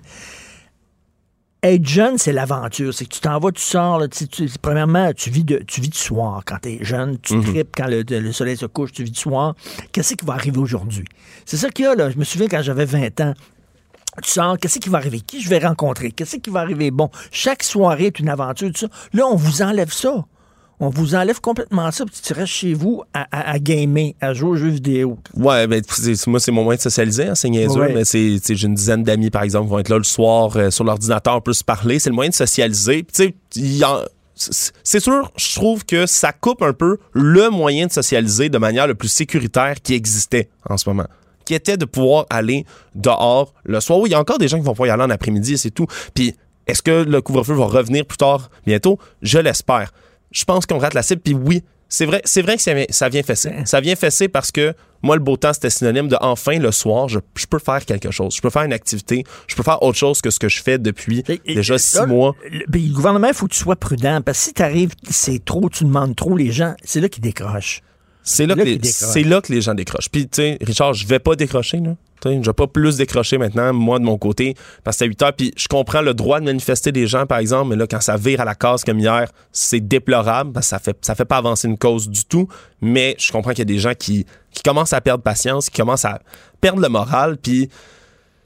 Ouais, il y, a- y y des mesures, il y a des mesures peut-être qui ratent la cible. Je pense que celle-là en fait partie. Tes amis, euh, qu'est-ce qu'ils disent de ça, eux autres? là? Ils voient, ils voient pas la raison pourquoi c'était 8 heures. Ah ben il y, en- il y en a beaucoup qui honnêtement là c'était quand l'annonce est tombée la semaine dernière c'était la consternation. Honnêtement là c'était beaucoup de ouais ben pourquoi? Puis, tout le monde était un peu excité le beau temps c'est la chaleur ça fait sortir tout le monde dehors là on devient comme fou surtout au Québec moi je trouve j'adore avoir quatre saisons pour pouvoir sortir le printemps puis là enfin je suis de bonne humeur je l'apprécie on mord dans notre été à pleines dents parce qu'il fait chaud enfin c'est le retour c'est sûr que tout le monde va être dehors c'est sûr mais les gens vont être dehors à 8 heures, ils vont être là à 9h30, peu importe le changement d'heure que ça va être. Tout ce que ça va faire, c'est enlever cette fenêtre-là pour les gens qui travaillent, qui veulent relaxer le soir, aller prendre une marche, aller voir des amis, prendre un verre de je loin. reviens là-dessus, les éclosions, là, c'est des affaires comme le méga fitness gym à Québec, tout ça. J'ai pas entendu d'éclosion parce que des gens jouaient au volleyball de plage. euh, euh, Non, non. Mais parc, je, je peux pas affirmer le contraire non plus, mais à date, semblerait pas. Là. Tu sais, Dehors, dehors, c'est toujours mieux qu'en dedans. hein, on va se le dire. là. Dehors, t'es toujours mieux qu'en dedans, peu importe le, le contexte Ben dans oui. lequel tu trouves. Là, rester dehors, prendre une certaine distance. Il y a de l'air, l'air circule. T'as pas à t'inquiéter de la propagation dans un lieu clos qui va rester. Euh, les micro-gouttelettes. C'est sûr. Puis dehors, puis moi je pense aux gens là, tu sais moi je, je, je t'en coupe le- tout est bien de mon côté, mais moi je parlais de mes amis célibataires aussi. Puis les dates, les dates dans les parcs, moi je trouve ça absolument cute. Puis souvent quand tu vas dans un parc, t'en vois, tu sais deux gens un couple, là, deux gars, un gars, une fille, deux filles qui s'assoient là avec leur petite couverte. T'es vois là, tu sais qui échangent un verre de vin, sont loin un peu mais ils ont le goût de se rapprocher, des petites chines qui jasent des premières dates comme ça. Je trouve que c'est un contexte fascinant pour rencontrer quelqu'un. Mais honnêtement, à 8 heures, là, là, ça devient vraiment dur. Ça devient vraiment dur. Comme je dis, tu finis le travail, tu t'en vas, tu t'assois, une heure, tu retournes chez vous. Et là, ce que j'entends souvent, c'est qu'il faut rejoindre les jeunes on, et on va utiliser les médias sociaux parce que les jeunes sont là sur les médias sociaux, tout ça. Comme si c'était les jeunes le problème. Moi, j'ai deux filles euh, dans la vingtaine. Ils sont comme toi, ils respectent au bout les règles puis tout ça. C'est comme si les jeunes étaient un problème. Mais je pense, je pense qu'il faut éviter de faire cet amalgame-là, vraiment, parce que en ce moment, c'est tout le monde ensemble hein, qu'on va triompher de, de- de cette pandémie-là. Puis oui, ça va devenir difficile, ça va continuer à être difficile avant que ça aille mieux, mais il faut éviter de polariser comme ça des groupes de société. Il faut, faut éviter de blâmer Mm. certaines erreurs, certains dérapages pour une frange complète. Tout comme là, on va pas dire que tous ceux qui font de l'entraînement à cause de l'éclosion du méga fitness gym, tous ceux qui vont dans les gyms, c'est des délinquants, c'est des gens qui respectent pas les mesures. Ben non. Il faut, faut éviter de faire ce genre d'amalgame-là. Je pense pas que ce soit la faute des jeunes en tant que tels, mais faut faire attention aussi. Je pense qu'il y en a beaucoup qui pas qui se sentent invincibles, mais qui commencent de moins en moins à. Tu sais, les gens, les gens vont être vaccinés en dernier. On est des gens qui sont moins à risque aussi d'un autre Eh, côté. vous autres, là, les jeunes, là, c'est vous autres qui allez être vaccinés en dernier. En dernier, en dernier. Je- Vous êtes vraiment ceux qui vont. euh, vous, allez payer en maudit pour cette pandémie. Je, je sais que tu es un gros fan de South Park comme moi, Richard. Dans le dernier épisode qu'ils ont fait sur la vaccination, dans les rues, les jeunes, ils marchent, ils sont tout tristes avec leur masque. Puis là, il y a plein de vieux vaccinés qui passent dans un décapotable, qui lancent des bouteilles à terre. Ils sont là, We're going to the bar, you young bastards! Puis qui partent en auto. Moi, ça, ça, ça me fait penser à cette analogie-là. J'ai bien ri quand j'ai vu ça. Mais c'est vrai, c'est vrai quelque part. On va attendre notre tour, puis c'est normal qu'on soit vacciné en dernier. Mais Oui, quelque mais quand part, même, il y en a beaucoup qui, qui, qui voient le- la lumière au bout du tunnel, est pas mal plus loin pour eux autres. Ils attendent, ils attendent, ils attendent.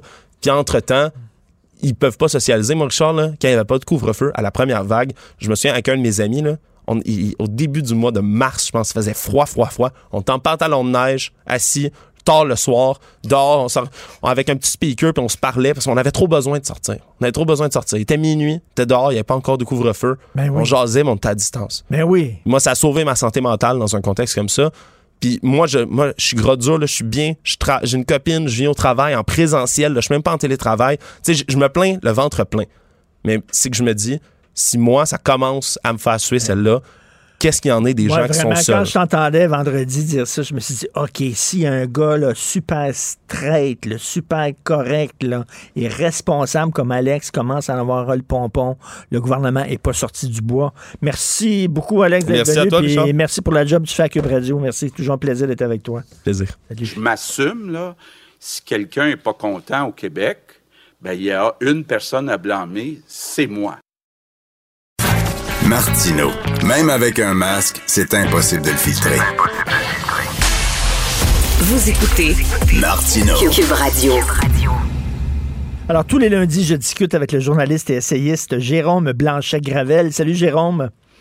Salut Richard. Écoute, le Toronto Star a sorti une histoire incroyable que j'ai reprise dans ma chronique d'hier du Journal de Montréal. Donc, une formation euh, antiraciste euh, euh, imposée à tous les fonctionnaires fédéraux. Et là, on apprend dans le courant de cette formation-là que le perfectionnisme est une caractéristique de la culture de la suprématie blanche. Le perfectionnisme, le culte de la parole écrite, euh, l'individualisme, l'objectivité et le droit au confort. Écoute, c'est du grand, grand délire. Là. Oui, c'est extrêmement fort. Et première réaction, euh, d'abord, c'est un document qui euh, paraît préparé par le ministère des Affaires étrangères, donc Affaires mondiales Canada. On le voit en dessous de, de l'image que tu as partagée euh, pour illustrer ton article, ta dernière chronique qui porte là-dessus.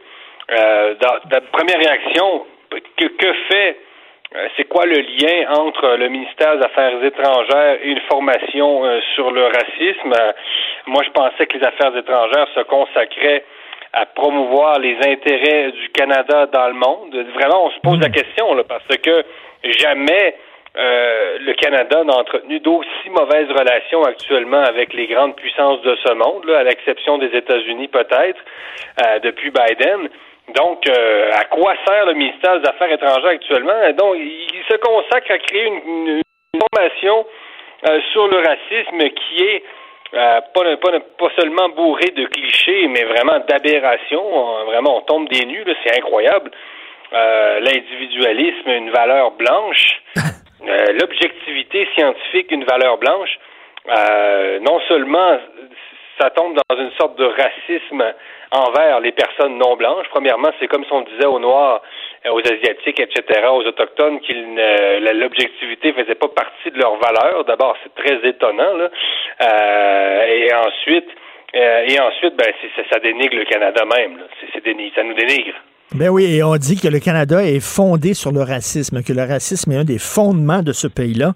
Et on dit aussi que le, le, le besoin de confort, le droit au confort, c'est une valeur blanche. Comme si les Noirs, eux autres, vivent dans des huttes, ça serait parfait, ça serait super content dans des. Mais, mais c'est d'un ridicule. Et Et, euh, Jérôme, on échangeait ce week-end, toi et moi, là-dessus. On s'envoyait des messages. Et tu me rappelais qu'effectivement, Coca-Cola aussi avait fait subir une formation antiraciste à ses employés. On leur demandait, on demandait aux Blancs de, d'écouter, de, savoir écouter, de moins parler, parce qu'on sait bien que les Blancs, ça parle tout le temps, tandis que les Noirs, ça écoute.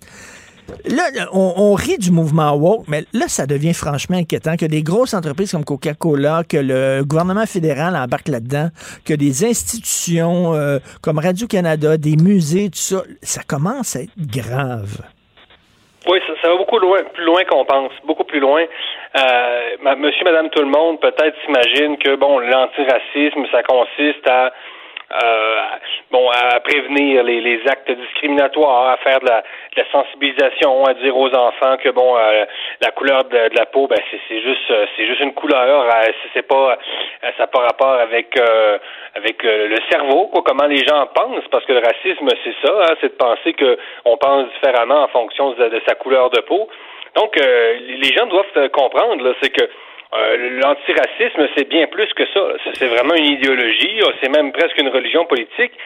Et ben, ça a pénétré nos institutions et nos institutions les, les, les plus importantes. Là. Donc, euh, euh, si vous pensez que ça n'a aucun effet sur même sur votre vie quotidienne, détrompez-vous. vos enfants subissent cette propagande-là probablement dès le primaire. D'ailleurs, quand on, on, on, parle avec des jeunes du secondaire, par exemple, c'est très frappant. Là. je veux dire, on voit mmh. que ça a des effets sur les mentalités.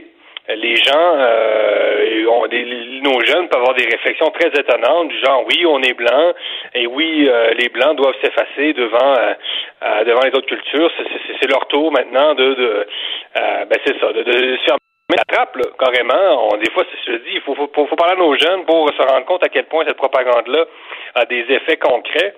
Donc, euh, c'est ça. C'est beaucoup plus qu'une campagne de sensibilisation, l'antiracisme. C'est vraiment une idéologie qui vise à déconstruire ce qu'on appelle la blanchité. Donc, c'est toute la pensée occidentale, décoloniser le, Canada. Ben, c'est finalement abolir ce qu'est le Canada, c'est-à-dire un pays occidental, un pays qui a été fondé par des gens dont la couleur de peau est effectivement blanche, en collaboration avec les Amérindiens. Mais écoute, c'est incroyable. Le ministère des Affaires étrangères qui prône finalement la, la destruction intellectuelle c'est pas compliqué, c'est à peu près ça. C'est ben renversant. C'est renversant. Non, non, c'est hallucinant. Et première page du Devoir aujourd'hui, euh, on dit que dans les euh, l'enseignement euh, de la période classique, la période antique, l'enseignement de la période antique, ça devrait être revu. Il y a beaucoup d'intellectuels qui ont écrit, entre autres dans le New York Times, que tout ça devrait être revu de A à Z. On, on met trop l'enfer sur la Grèce et sur, sur Rome. Oui, mais je m'excuse, mais Socrate, Platon, Homère, Ulysse, tout ça, c'est quand même les fondements de notre civilisation. Je comprends que, bon, il y a eu l'Antiquité africaine, peut-être qu'on connaît pas, puis tout ça, mais reste quelqu'un, on est en train de jeter le bébé avec l'eau du bain, là. Oh oui, non. Platon, etc., euh, la Grèce, le berceau de la démocratie. Euh, rejette la Grèce, rejette la démocratie, là, c'est pas compliqué, c'est ça.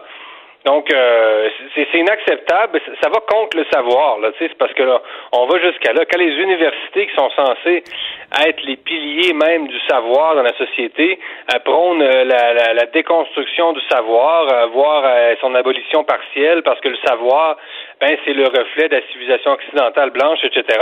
Bon, on se demande vraiment, c'est quoi la mission de l'université. C'est et, ça ne veut pas dire qu'on a un problème avec le fait d'enseigner les, civilisations hautes. C'est très mm. important également. C'est très la civilisation l'Inde, la Chine, euh, les civilisations précolombiennes, celles, euh, les, civilisations préhispaniques en Amérique latine, etc. C'est des grandes civilisations. L'Égypte. De toute façon, on sait ça. On, s'est jamais privé non plus d'enseigner l'Égypte, par exemple, qui n'est pas une civilisation occidentale comme telle. Euh, mais par rapport, quand on dit, Richard, euh, que la science, l'objectivité, c'est une valeur qui reflète la suprématie blanche, il euh, faut bien comprendre, ça me fait penser, moi, quand j'ai écrit mon livre sur l'écologisme, le retour du bon sauvage, je me suis rendu mm. compte à quel point la, gauche ben, écologiste, mais la gauche en général, était avait un discours anti-scientifique.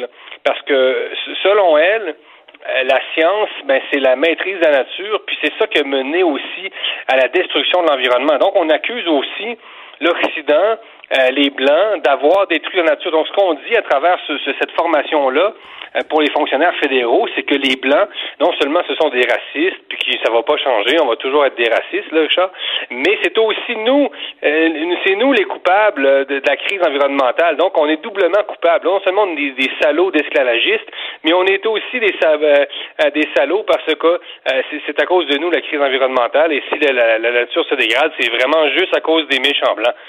C'est fou. Ça va jusque-là. C'est omnipotent.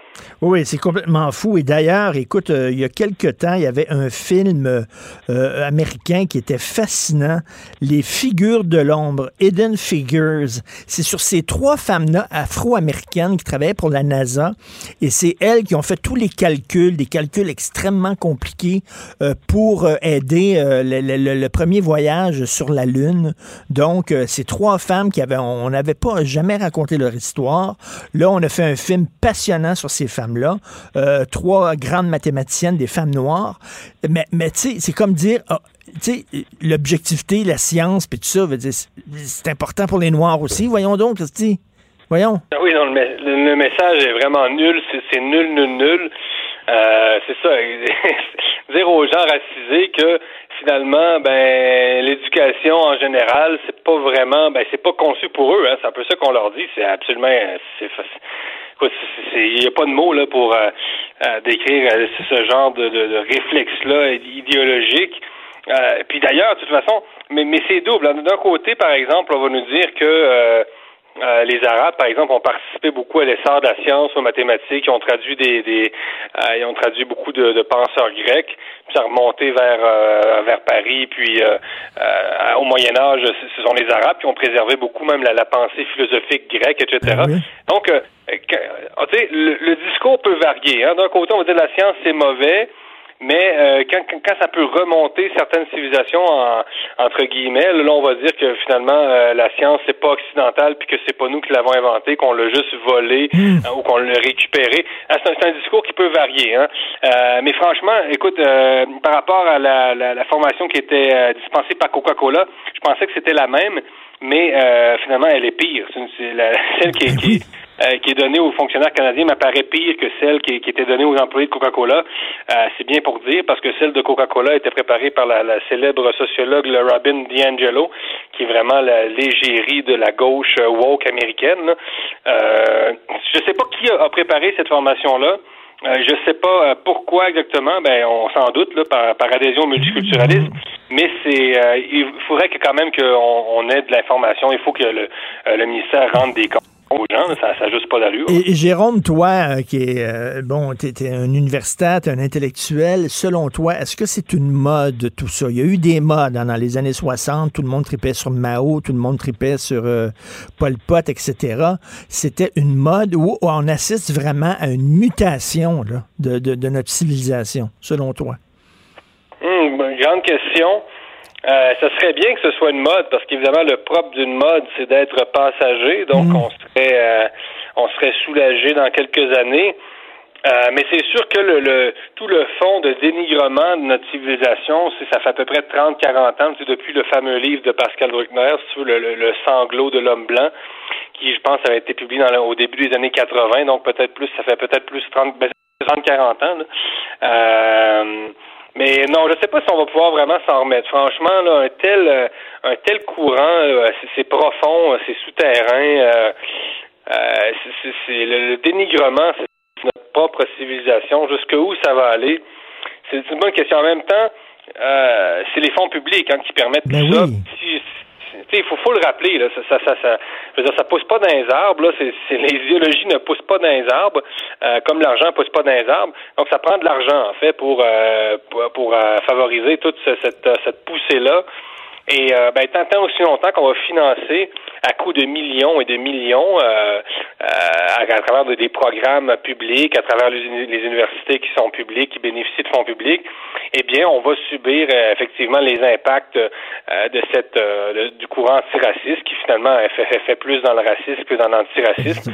mais mais il faut le rappeler aux gens, hein, c'est vos fonds, c'est vos taxes vos impôts, chers auditeurs, qui financent tous ces programmes-là.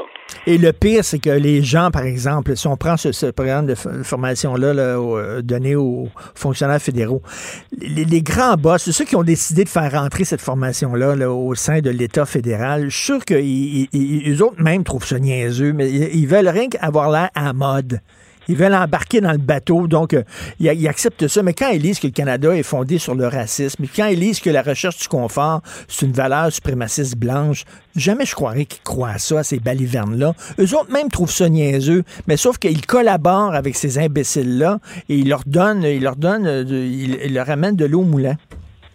Effectivement, ça va prendre un peu de courage, puis tu l'as déjà dit, mais aussi, s'ils veulent déconstruire le Canada, etc., il faut aussi prêcher par l'exemple. Donc, ils peuvent aussi dire que maintenant, tous les, hauts postes dans la fonction publique ne seront plus octroyés à des méchants blancs qui sont porteurs de la fatalité du racisme. Donc, ben euh, donc euh, commencez par, euh, par abolir votre propre poste et le donner à une personne racisée et on, verra après. Mais c'est quand même paradoxal parce qu'on dit que les sociétés occidentales sont racistes, mais connais-tu des sociétés dans le monde qui font plus d'efforts, euh, pas nécessairement des, efforts euh, qui donnent quelque chose parce que là on voit que c'est on est plus dans le racisme, mais euh, connais-tu des sociétés qui, qui prétendent lutter davantage contre le racisme que, par exemple le Canada? Donc, comment d'un côté tu peux euh, octroyer autant de fonds publics à la lutte contre le racisme et dire et continuer à dire que tu es toi-même raciste, c'est quand même euh, c'est quand même fou là. Il euh, n'y a pas une société dans le monde qui en fait plus contre le racisme que le Canada d'une certaine façon, même Mais si c'est c'est pas toujours les résultats escomptés. Mais là, le paradoxe, qu'est-ce que vous en faites là, de ça là? Et on ne parle pas du racisme entre les, les entre les groupes ethniques. En, par exemple, euh, les, les, Dominicains puis les Haïtiens, ça s'entend pas super bien. Les Japonais puis les Chinois, ça s'entend pas super bien. Les Chinois puis les gens d'Hong Kong, il y a des tensions. On veut dire, on parle pas de ça. Le racisme n'est que les Blancs envers les autres. Ça n'existe pas dans les autres communautés. Constamment. Et que quand les Blancs sont débarqués, bon, ils ont été racistes envers les Amérindiens, mais les, les, les Amérindiens, c'était des sociétés qui, euh, euh, qui vivaient en harmonie parfaite. N'importe quoi. Tous les, tribus amérindiennes, du nord jusqu'à euh, la Patagonie, je veux dire, elles vivaient en, guerre permanente. C'était même que ça faisait partie. il y avait une, structure économique qui permettait ça. Les, sociétés amérindiennes se faisaient la guerre, notamment pour des raisons économiques. Ça marchait comme ça. et donc de dire que le racisme, c'est que le fait des blancs contre les autres groupes, ben c'est vraiment une connerie, c'est une c'est tout à fait faux. Et c'est toujours ironique de voir des gens euh, qui, viennent d'autres pays et ont tout à fait le droit de, venir d'autres pays, de devenir citoyens canadiens à part entière. Mais quand on vient de pays, par exemple, comme l'Iran, et qu'on donne des leçons de morale et de tolérance au Canada, ben attention, je veux dire, euh, c'était quand même un peu paradoxal. Ben oui, non, non, quelle triste époque, totalement, on a perdu le Nord complètement. Merci beaucoup, bonne semaine, Jérôme Blanchet-Gravel, salut. Bonne semaine, bye. Salut. Martineau, il n'y a pas le temps pour la controverse. Il a jamais coulé l'eau sous les ponts. C'est lui qui la verse. Vous écoutez Martino Cube, Radio. Le, commentaire de Mathieu Boccoté, dépensé pas comme les autres. Alors Mathieu, on sait que tu es à Paris. On a appris il y a quelques minutes qu'il y, a eu une fusillade à Paris, un mort. Il n'y a rien qui nous permet actuellement, c'est certain, lorsqu'on entend fusillade et Paris dans la même phrase, on pense toujours à un acte terroriste. Il n'y a rien qui nous permet encore de dire ça. Là. Non, pour l'instant, j'ai vu passer ça aussi, mais on n'en sait rien pour le détail, donc je, je me contenterai d'attendre les nouvelles pour savoir exactement ce qui s'est passé. Est-ce qu'on est devant un, fait divers tragique ou est-ce qu'on est devant un événement politique? Euh, J'attends de voir avant de savoir ce qu'il y en est. Tout à fait. Euh, tu veux nous parler de cette euh, folie du prince Philippe? Soudainement, on s'est découvert un engouement pour la personne peut-être la plus, je dirais pas la plus insignifiante, mais la, la, la plus discrète tiens, de la famille royale.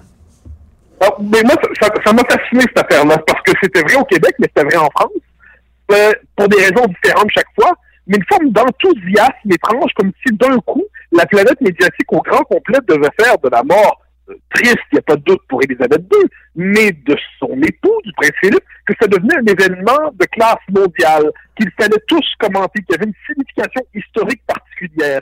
Et là, on se dit, mais bon, si c'est ça avec le prince Philippe, qu'est-ce que ça va être quand ça va être Élisabeth II? On a une espèce d'enthousiasme médiatique, un mélange de bling-bling et monarchie, un mélange de paillettes et têtes couronnées, qui fait en sorte que ce qui est un événement, comme je le dis, triste dans une vie privée, est transformé en événement mondial, et comme si le commentariat, comme si le système médiatique s'emparait de chacune de ces nouvelles-là pour les transformer en espèce de, de, de presque pour vampiriser ces nouvelles-là, comme s'ils se trouvaient là l'occasion de produire du commentaire sans cesse. Moi, je regarde ça, je trouve ça, je suis un peu perplexe. Mais en plus, il y a la dimension québécoise. Alors que les Canadiens anglais, à la rigueur, à cause de leur historique avec la couronne, soient émus, passe encore, mais que le Parlement du Québec décide de, de, de, descendre le drapeau, de mettre le drapeau en berne. Alors là, j'ai l'impression qu'on est devant une espèce de résidu de conscience coloniale dans un gouvernement qui se veut nationaliste. Est-ce que c'est simplement l'influence médiatique? Est-ce que c'est une forme de génuflexion inutile? J'essaie de comprendre, mais ce qui est certain, c'est que j'ai l'impression que pendant 72 heures, on a perdu la tête partout en Occident. Ben, c'est vrai que c'est assez bizarre quand même de voir le drapeau en berne de, au-dessus du, de l'Assemblée nationale. Là. Ben, si ça avait été le gouvernement de Philippe Couillard, au moins j'aurais compris. Non, au moins, j'aurais compris. J'aurais été triste, j'aurais été déçu, mais j'aurais compris.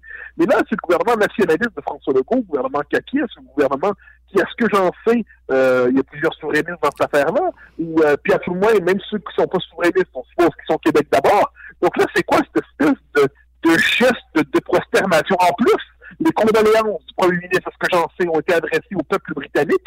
Donc, doit-on qu'on se donc même pas comme si on était en tant que sujet de la couronne?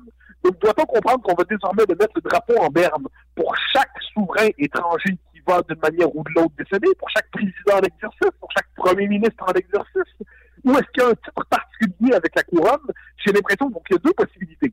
Soit hypothèse 1, réflexe colonial, hypothèse 2, enthousiasme médiatique, mais dans les deux cas, les institutions ont fait leur travail. Puis je le redis, hein, je le redis, moi je suis pas du genre le, journal Le Monde, et ça n'a pas pris 12 heures après que le, le, prince Philippe soit mort pour qu'on cherche à salir sa dépouille, à l'humilier, à l'insulter. Bon, mais c'est le monde, c'est leur job. S'ils ne salissaient pas tout ce qu'ils touchaient, ils ne seraient plus eux-mêmes. Très bien. Mais euh, c'est ce qu'on pourrait appeler la gauche mondaine.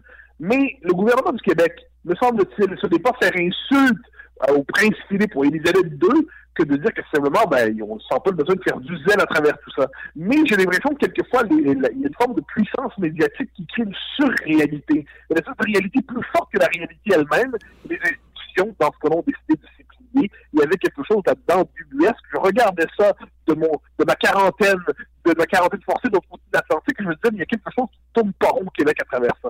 Mais au point de vue des médias, de l'importance que les médias ont accordée à ça, je pense qu'on était tellement contents de parler d'autre chose que la pandémie, mon cher Mathieu, qu'on s'est tous jetés là-dessus comme la misère sur le pauvre monde en disant enfin, on va parler autre chose que la maudite COVID. Ah, mais ça, je pense que tu as raison. Ça, je pense que la, la, la, pandémie est dans une situation paradoxale. Ça, nous oblige à parler de ça tout ça parce que c'est notre réalité. Mais on en a assez d'être enfermés dans ce monde-là. Et là, euh, il y a cette espèce dont on cherche d'autres sujets, on veut parler d'autres choses, mais me semble-t-il qu'on pourrait en trouver des plus intéressants, me semble-t-il. il y en a quand même quelques-uns qui traînent ici là dans l'actualité, sans qu'on décide de transformer en élément d'actualité nationale et mondiale euh, le décès d'un homme probablement assurément honorable, d'une femme assurément honorable, mais avec lesquels les Québécois ne sont pas censés entretenir un rapport passionnel. Mais apparemment, il y a des femmes de la monarchie, on leur donne l'occasion, on leur donne la, possibilité, ils se retrouvent à l'écran, et là, ils commencent enfin dans d'infinies les nuances de la monarchie britannique. Je dirais qu'à chacun ses perversions. je ne suis pas monarchiste, mais je suis un grand fan de la série The Crown. Et il y, a un épisode très intéressant dans The Crown. C'est Gilles Proux qui me, qui me rappelait ça, où euh, le prince Philippe a tenu à rencontrer les trois astronautes qui sont allés sur la Lune, Neil Armstrong, le bon, et Collins. Et, et, donc, quand ils sont allés à Londres, il a tenu à s'entretenir avec. Et tu sens dans cette scène-là qu'il qu'il qu'il a envie, premièrement, leur virilité, leur masculinité, parce que lui aussi, il vient, il vient de l'armée. Je pense qu'il vient de, de l'armée de l'air, je crois, où il était marin, en tout cas, prince Philippe. La marine, et, je crois. La marine, c'est ça. Et il a envie leur liberté. Lui qui a dû vivre dans l'ombre de sa femme, euh, qui a dû euh, se sentir un peu castré, entre guillemets, parce qu'il faut se rappeler, là, dans les années 40, dans les années 50, euh, qu'on qu t'appelle quasiment euh, Monsieur Elisabeth, c'est quelque chose. Donc, c'est un personnage quand même très intéressant. Ah, mais le personnage, on ne trompe pas. si on, on a un intérêt particulier pour la monarchie, si on s'intéresse au sort que la monarchie réserve aux êtres humains qui ils sont, qui ont à la fois c'est leur prison dorée. Alors c'est un privilège exceptionnel avec tout ce qui les avantages qui viennent avec ça. Et au même moment, c'est une existence codifiée, formalisée, euh, corsetée au possible. Bon, c'est intéressant comme sujet de réflexion, il n'y a pas de doute là-dessus. Et, moi, le sort de la monarchie dans les sociétés démocratiques, c'est intéressant. C'est un résidu de l'histoire. Qu'est-ce qu'on fait avec ça? Euh, Moi, si j'étais britannique, je l'ai bien dit, ce serait pas, je serais pas anti-monarchiste. Ce serait la, forme de permanence à travers l'histoire du pays. Mais je ne suis pas britannique et euh, je suis québécois. Euh, sinon, j'aime beaucoup la France et j'aime l'Irlande. Trois patrimentales, si je m'en rajoute une religion avec l'Irlande. Dans les trois cas, la République apparaît dans l'histoire comme une possibilité, un désir, un moment rédempteur. Bon. Alors là, je regarde ça. C'est intéressant, la monarchie comme sujet. Ce qui est embêtant, c'est quand le, c'est le, ce que j'appelle le moment de, d'emballement frénétique système euh, médiatique presque mondial. On l'avait vu aussi au mariage de Meghan euh, Markle, et, euh, je perds son nom, son, son, son, son, son Prince Harry. Je pense que Prince Harry. Parce que là, encore, tout, le monde au grand complet commentait la robe, les talons, la robe de la cousine, la robe de la sœur, euh, comment ça, ça moulait euh, le corps de l'une, le corps de l'autre. On se disait, mais qu'est-ce qui se passe là, Pourquoi soudainement sommes-nous tous témoins de ce mariage qui n'est pas le nôtre? Quelque chose nous échappe. Et moi, c'est ce côté irréel qui m'exaspère. Mais si on veut revenir à la réalité de la monarchie, s'intéresser à ce qu'elle veut dire, s'intéresser à son rôle dans l'histoire britannique, s'intéresser à son effet sur la psychologie de ceux qui y participent, les perversions que ça engendre, la grandeur que ça rend possible. Elisabeth II, dans le cas des Britanniques, c'est pas rien. Ça, c'est intéressant. Mais c'est pas ça qu'on nous a proposé depuis, euh, dans les 72 heures qui ont suivi. On était plutôt dans un moment d'hypnose planétaire qu'il nous soit permis, devant tout cela, de sonner quelques points d'interrogation. Et, écoute, en terminant, euh, tu dis souvent que à force de regarder la télé américaine, on pense que nous vivons aux États-Unis alors qu'on vit euh, euh, au, Québec, que sa culture propre, son passé propre, etc. tu as vu Valérie Plante songe à désarmer la police montréalaise. écoute, parce que comme si les policiers de Montréal utilisaient trop leur arme à feu. La police à Montréal, 99,9% des policiers n'ont jamais utilisé leur arme à feu de leur carrière, bon Dieu. Mais nous ne vivons plus au Québec mentalement, nous vivons aux États-Unis. Donc là, c'est rendu qu'on traite la, police montréalaise comme s'il s'agissait de la police américaine, et plus particulièrement de la police dans les pires quartiers aux États-Unis. Ce qui fait que notre, la gauche radicale locale dit qu'il faut désarmer la police que finalement la haine de la police est un humanisme, et là il y a une forme de caricature des policiers. Nous ne vivons plus dans notre propre réalité. Mm. Ce n'est pas vrai qu'à Montréal, il y a une logique d'occupation territoriale par des forces policières qui seraient comme des forces coloniales qui opprimeraient les minorités à Montréal. De quoi on parle? C'est du fantasme, c'est un double idéologique dans lequel on est amené à se projeter. Mais le problème, c'est qui qui rappelle la réalité des choses? On n'est pas ici dans un, un système d'apartheid, un système de, de, contrôle policier militaire des populations racisées, pour reprendre ce vocabulaire-là, mais se fait accuser de manquer de d'empathie, hein, c'est le mot à la mode, envers les populations minoritaires et dites racisées. Euh, on est, c'est cette espèce de logique qui présente la police comme l'expression d'un système concentrationnaire pour les minorités. On sait que des formes de, de, SPVM à Montréal, ils présentent Montréal comme une ville non cédée. Toute la rhétorique à prétention décoloniale nous ne vivons plus dans notre propre réalité. C'est comme si on est aspiré par un univers idéologique double. Et de tout cela, tu me pardonneras de le redire, j'en parle dans le livre qui sort dans quelques jours. J'ai même une petite section consacrée à ça où je cite le mouvement anti du SPVM. Non, c'est complètement délirant. On pense comme si on était aux États-Unis. Écoute, bonne fin de quarantaine et j'espère que tes entrevues euh, vont bien se dérouler. On est très hâte de lire ton livre qui devrait sortir dans les prochains jours ici au Québec. Merci beaucoup, Mathieu. À demain. Au grand plaisir. Bye bye. Pour une écoute en tout temps, ce commentaire de Mathieu Bocoté est maintenant disponible dans la section balado de l'application ou du site cube.radio. Radio. Tout comme la série podcast de Mathieu Bocoté, Les idées mènent le monde. Un balado qui cherche à mettre en lumière, à travers le travail des intellectuels, les grands enjeux de notre société. Radio. Martino, souvent imité, mais jamais égalé. Vous écoutez Martino Cube, Radio. Alors, nous discutons avec Normand Lester, blogueur Journal de Montréal, Journal de Québec et animateur ici du balado. Normand Lester raconte, euh, Normand, une autre histoire d'un noir tué par la police. Cette fois, c'est à Minneapolis. Oui, ben, c'est à quelques, à moins d'un kilomètre de l'endroit. où, bien sûr, le, celui qui a causé toute la Black Lives Matter. George Floyd. Le policier a été tué par le plutôt le policier Chauvin a, tué Floyd effectivement. Et puis, ben, évidemment, là, il y a eu immédiatement des manifestations dans la rue. Essentiellement, euh, euh, euh, c'est un jeune noir qui circulait avec sa copine en voiture. Les policiers ont regardé la plaque et il y avait un mandat d'arrestation contre lui. Donc, ils ont intercepté le, véhicule, mais le conducteur, plutôt que, que d'obtempérer et de sortir du véhicule, bien sûr, a pris la fuite. Il y a un policier qui a, qui a ouvert le feu et malheureusement, il l'a tué. Et puis, ça a créé, bien sûr, des, euh, des manifestations euh, très importantes hier soir. Mais non, mais là, on se dit, écoute, ils apprennent pas, là. Ils n'ont pas vu. Euh, le, le, le, pays est à feu et à sang, attend le verdict de ce procès-là et ça risque de virer quasiment à guerre civile. Puis là, il y a un autre policier qui tue, qui tue un noir. Coudon. Mais, mais le problème, c'est que euh, premièrement, tout le monde est hyper armé aux, États-Unis. Euh, l'autre problème, c'est qu'il y a de la violence dans les quartiers pauvres de toutes les grandes villes américaines. C'est causé notamment par le trafic de stupéfiants.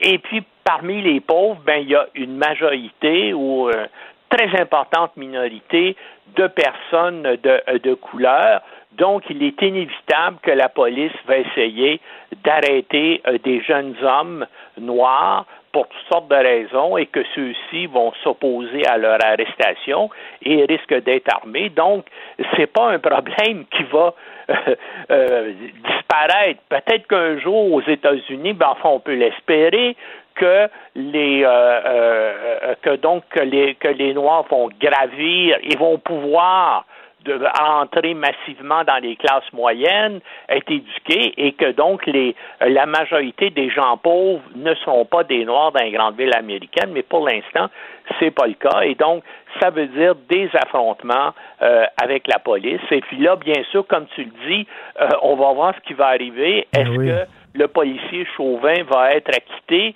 ou est-ce qu'il va être condamné à une peine moindre? Euh, mais on, évidemment, il va y avoir, si c'est le cas, des réactions dans toutes les grandes villes américaines, comme ça a été le cas là, euh, euh, l'été passé quand le mouvement Black Lives Matter a été lancé.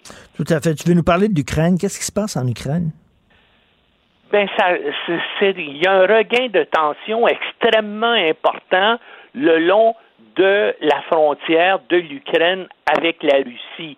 Euh, il y a deux provinces ukrainiennes le long de la frontière russe qui sont habitées en majorité par des russophones et ces gens-là, à toute fin pratique, se sont séparés de, de l'Ukraine et essaient de, de créer donc euh, euh, des États indépendants liés à la Russie. Puis ils ont l'appui diplomatique, politique et militaire de la Russie. Il y a eu un regain de tension en 2021 et il y a eu déjà euh, quelques dizaines de personnes qui ont été tuées, souvent par des francs-tireurs. Et depuis un mois environ, on, on, signale, les services de renseignement de l'OTAN, les services de renseignement américains signalent que la Russie concentre des troupes euh, le long de la frontière. Et bien sûr, du côté ukrainien, eh bien, eux autres ont, fait la même chose. Et puis, l'Ukraine veut entrer dans l'OTAN. Euh, Biden a souvent euh, donné son appui au gouvernement ukrainien vis-à-vis des Russes. Alors, jusqu'où ça va aller, ces tensions-là? En tout cas, euh, c'est en net accroissement et même on parle de, de, déploiement ou de prédéploiement de forces de l'OTAN euh, soit en mer Noire ou en mer euh, Baltique, et on parle d'avions de reconnaissance de l'OTAN aussi euh, qui, qui volent à proximité des frontières russes. Alors, je pense que ni l'OTAN, ni les États-Unis, ni la Russie ne veulent une guerre, mais des fois, lorsqu'il y a justement des gens lourdement armés et des, et forces militaires qui opèrent comme ça, adverses qui opèrent comme ça à proximité les unes de l'autre, ben il y a toujours un danger qui est effectivement une confrontation. Puis, et, ça, il faut dire, il y a un aspect canadien là-dedans, parce qu'il y a actuellement euh, euh, plus d'une centaine d'instructeurs canadiens qui sont euh, qui travaillent avec les forces armées ukrainiennes, euh, hmm. donc qui, euh, qui leur donne des cours et qui les conseille donc au niveau euh, de l'emploi des armes et des et des tactiques. Et bien sûr, s'il y avait un, un conflit entre la Russie et l'Ukraine, eh bien le Canada a déjà des gens sur place et bien sûr l'OTAN pourrait faire appel à nous régulièrement depuis. 2014, depuis que la Russie ait annexé la Crimée, le Canada envoie, par exemple, des euh, CF-18 qu'ils basent euh, temporairement, des fois pendant plusieurs mois, euh, dans d'autres pays de, d'Europe de, l'Est qui sont maintenant dans l'OTAN. Donc, s'il y avait un conflit avec la Russie, mais comme je te dis, je pense pas vraiment. Mais, mais, mais, Normand, Normand tu regardes ça, Poutine qui veut rétablir la grande Russie, la Chine qui veut devenir une superpuissance, et pendant ce temps-là, au NPD, il y a des militants qui ont, euh, qui ont amené une proposition de démanteler l'armée. Mais tu dis, ils vivent sur quelle planète, ces gens-là? Ben oui, mais il n'y a aucune chance que le NPD ne prenne jamais le pouvoir au Canada. entre toi et moi, là, avec toutes leurs théories farfelues, c'est pas, ils ont pas. Alors ils peuvent évidemment, puis à chaque fois qu'ils avancent des choses comme ça, ben tous les gens sensés disent ben voilà, il faut pas voter pour ce parti-là. C'est ça que le Québec a fait aux dernières élections fédérales ici, et je pense pas que ça va changer beaucoup aux prochaines. Non, je non, parce que ben, ben, c'est la planète, là, c'est pas, c'est pas, c'est un CPE peuplé de bisounours. Là. Euh, il, y a des, y a des tensions euh, très, très réelles et inquiétantes là, avec, avec, la Chine. On est en guerre froide économique avec la Chine. Il faut nommer les choses par leur nom. Euh, les, les, les, volontés de, de, Poutine de, de, ramener la, la, grande Russie, c'est quand même, on vit dans... C'est pas un monde de Kalinours, là. Non, non, puis c'est un monde extrêmement dangereux parce que là, on parle des, euh, des tensions en Ukraine, mais il y a des, euh, des tensions semblables en mer de Chine euh, méridionale où, où la Chine est en train de, de s'emparer de tous les atolls et toutes les îles de ce coin-là, qu'ils appartiennent aux Philippines, qu'ils appartiennent au Vietnam ou à d'autres pays. Et, là, il y, a des, il, y a, il y a des tensions énormes aussi. Et, il y a une Normand, Normand aussi, il, y a un, il y a un auditeur qui m'écrit en disant la Turquie qui veut rétablir l'Empire ottoman avec Erdogan aussi, qui est un autre qui est inquiétant, là. Oui, oui, ben on, on, s'en va pas vers des lendemains qui chantent, on s'en va, on s'en va vers une période de très très grande hmm. tension au niveau des relations internationales. Il y a toutes les les, les, euh, les, les, dangers de guerre aussi entre l'Inde et la Chine. Hein. Il y a eu des affrontements qui ont fait des dizaines de morts dans l'Himalaya euh, au cours des, des derniers mois. Et, et, et dans ce cas-là, euh, euh, l'Inde et, la Chine sont des pays, bien sûr, qui ont des armes euh, nucléaires. Puis ça, c'est sans oublier l'autre zone de tension dont je veux te parler, celle de l'Iran. Donc, encore une fois, en fin de semaine, les, les services secrets israéliens ont mené un attentat contre le centre de recherche nucléaire iranien à Natanz. Euh, où euh, tout le système électrique a été a, été euh, disons a, été saboté et donc ça bien sûr ça a causé des dégâts aux centrifugeuses qui, sont utilisées dans ce centre là mais encore une fois, là aussi, je pense que les Iraniens quelles que soient les provocations d'Israël, ils veulent actuellement s'entendre avec Biden, avec les États-Unis, avec euh, euh, les autres pays occidentaux pour pouvoir euh, arrêter là, les sanctions qui les visent et donc je pense qu'ils ne céderont pas aux provocations israéliennes. Puis ça, le fait que ce soit israélien aujourd'hui, ça fait aucun doute. Tous les médias en Israël qui citent des sources auprès du gouvernement ou du Mossad disent oui, c'est Israël qui a mené ces attentats-là. Et c'est possible qu'il y en ait d'autres aussi parce que Netanyahou a dit que lui était absolument opposé à ce que on, on, on, on refasse ou on ressigne l'accord sur le nucléaire tel qu'il était avant que Donald Trump le dénonce euh, en 2018. Bref, on est, on est loin d'une situation où on pourrait démanteler l'armée comme certains coucous du NPD peuvent penser. Merci beaucoup, Lester. Normand Lester, merci. Salut. Bonjour, Benoît. Comment allez-vous? Bof. Bof. Moi, j'ai eu euh, mon vaccin vendredi. Puis? Samedi, je me plains pas, là. Merci. Super, super bien organisé. Badabing, badaboum, il te laisse pas niaiser. Ah. La gestionnaire passe du site. Est-ce que tout est correct, tout est beau? Euh, avez-vous eu votre euh, vaccin? Euh, on s'en vient vous donner? Non, non, je l'ai déjà eu. Là, ils te mettent un petit sablier à l'envers, 15 minutes, t'attends là. Bien organisé. Oui. Bravo. Samedi, un peu courbaturé. Ah oui? Grave. Ouais. Mais. Mais quel, quel, quel, vaccin t'as eu? L'AstraZeneca. Ah. Le vaccin de. Tu sais, de ceux qu'on donne à ceux qui sont pas importants. La LADA, là. la, la, la, la, du vaccin. la LADA du non, t'as vu le vaccin chinois?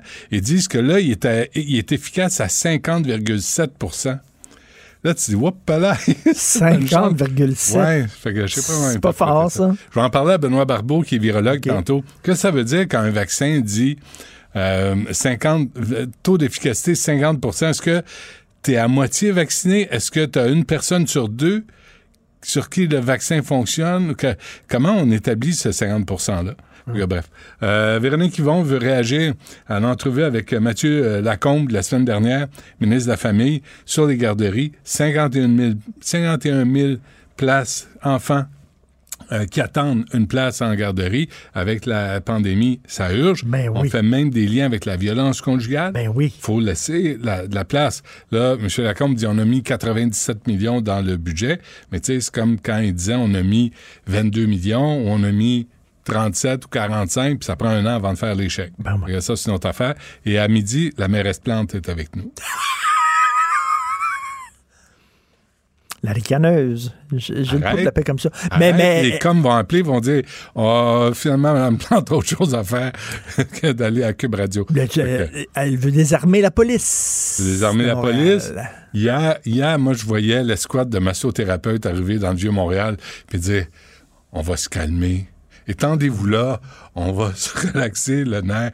Comme... Des pins entre des pins entre du parc et Saint-Denis. Elle veut allons, euh, élargir les trottoirs et mettre une piste cyclable. Fait que là, il y aurait quasiment plus d'autos qui vont pouvoir passer non. sur des pins qui, qui, est vraiment utilisé là. Ouais. Quand tu veux passer, tu veux te promener de l'ouest à l'est, tu prends des pins. Mais là, toutes les, ça a recommencé.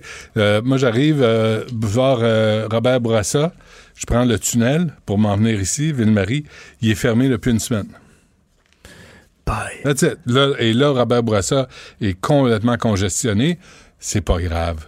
tu vas Achille? Ben oui, Achille est de retour.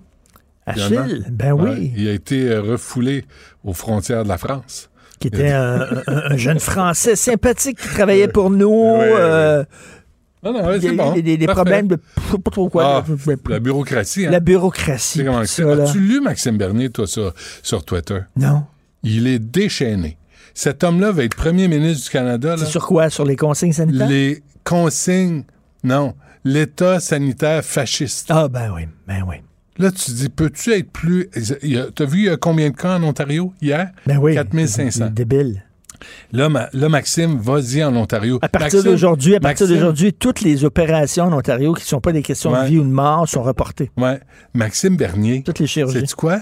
Vas-y passer deux semaines aux soins intensifs, t'occuper des gens qui sont malades, puis après, on verra si tes messages sur Twitter restent les mêmes. As-tu vu le gars qui a eu la COVID puis qui a dû se faire greffer deux poumons? Ouais. Parce que son système respiratoire à zéro. 58% sont, ont 40 ans et moins. Tu sais, là, là, les tam-tams. On a fermé le Centre Bell, qui est une industrie. Les gens gagnent leur vie avec ça. Mais on laisse ouais. les tam-tams. Oui, mais dehors. De, à l'extérieur. Ben oui, à l'extérieur. Mais pas embarquer un sur les autres. Les tam-tams. Les tam-tams. Les bongos. J'étais jeune, j'allais pas au tam-tam. Ça me tapait ses nerfs. jeune. T'as toujours été vieux. C'est vrai? Ouais. T'as toujours eu un côté vieux. Je suis pas venu au monde, moi, j'étais fondé. T'as été fondé, oui. Alors, voilà. Comme un Donc. On va t'écouter, bien sûr. C'est gratis en plus. Alors, euh, merci beaucoup à ma fabuleuse équipe, à la recherche, Carl Marchand, Maude Boutet. Merci à la console de réalisation, Jean-François Roy et Sébastien Laperrière, le gars de Trois-Rivières. On se reparle demain à 8 h, puis on écoute Benoît.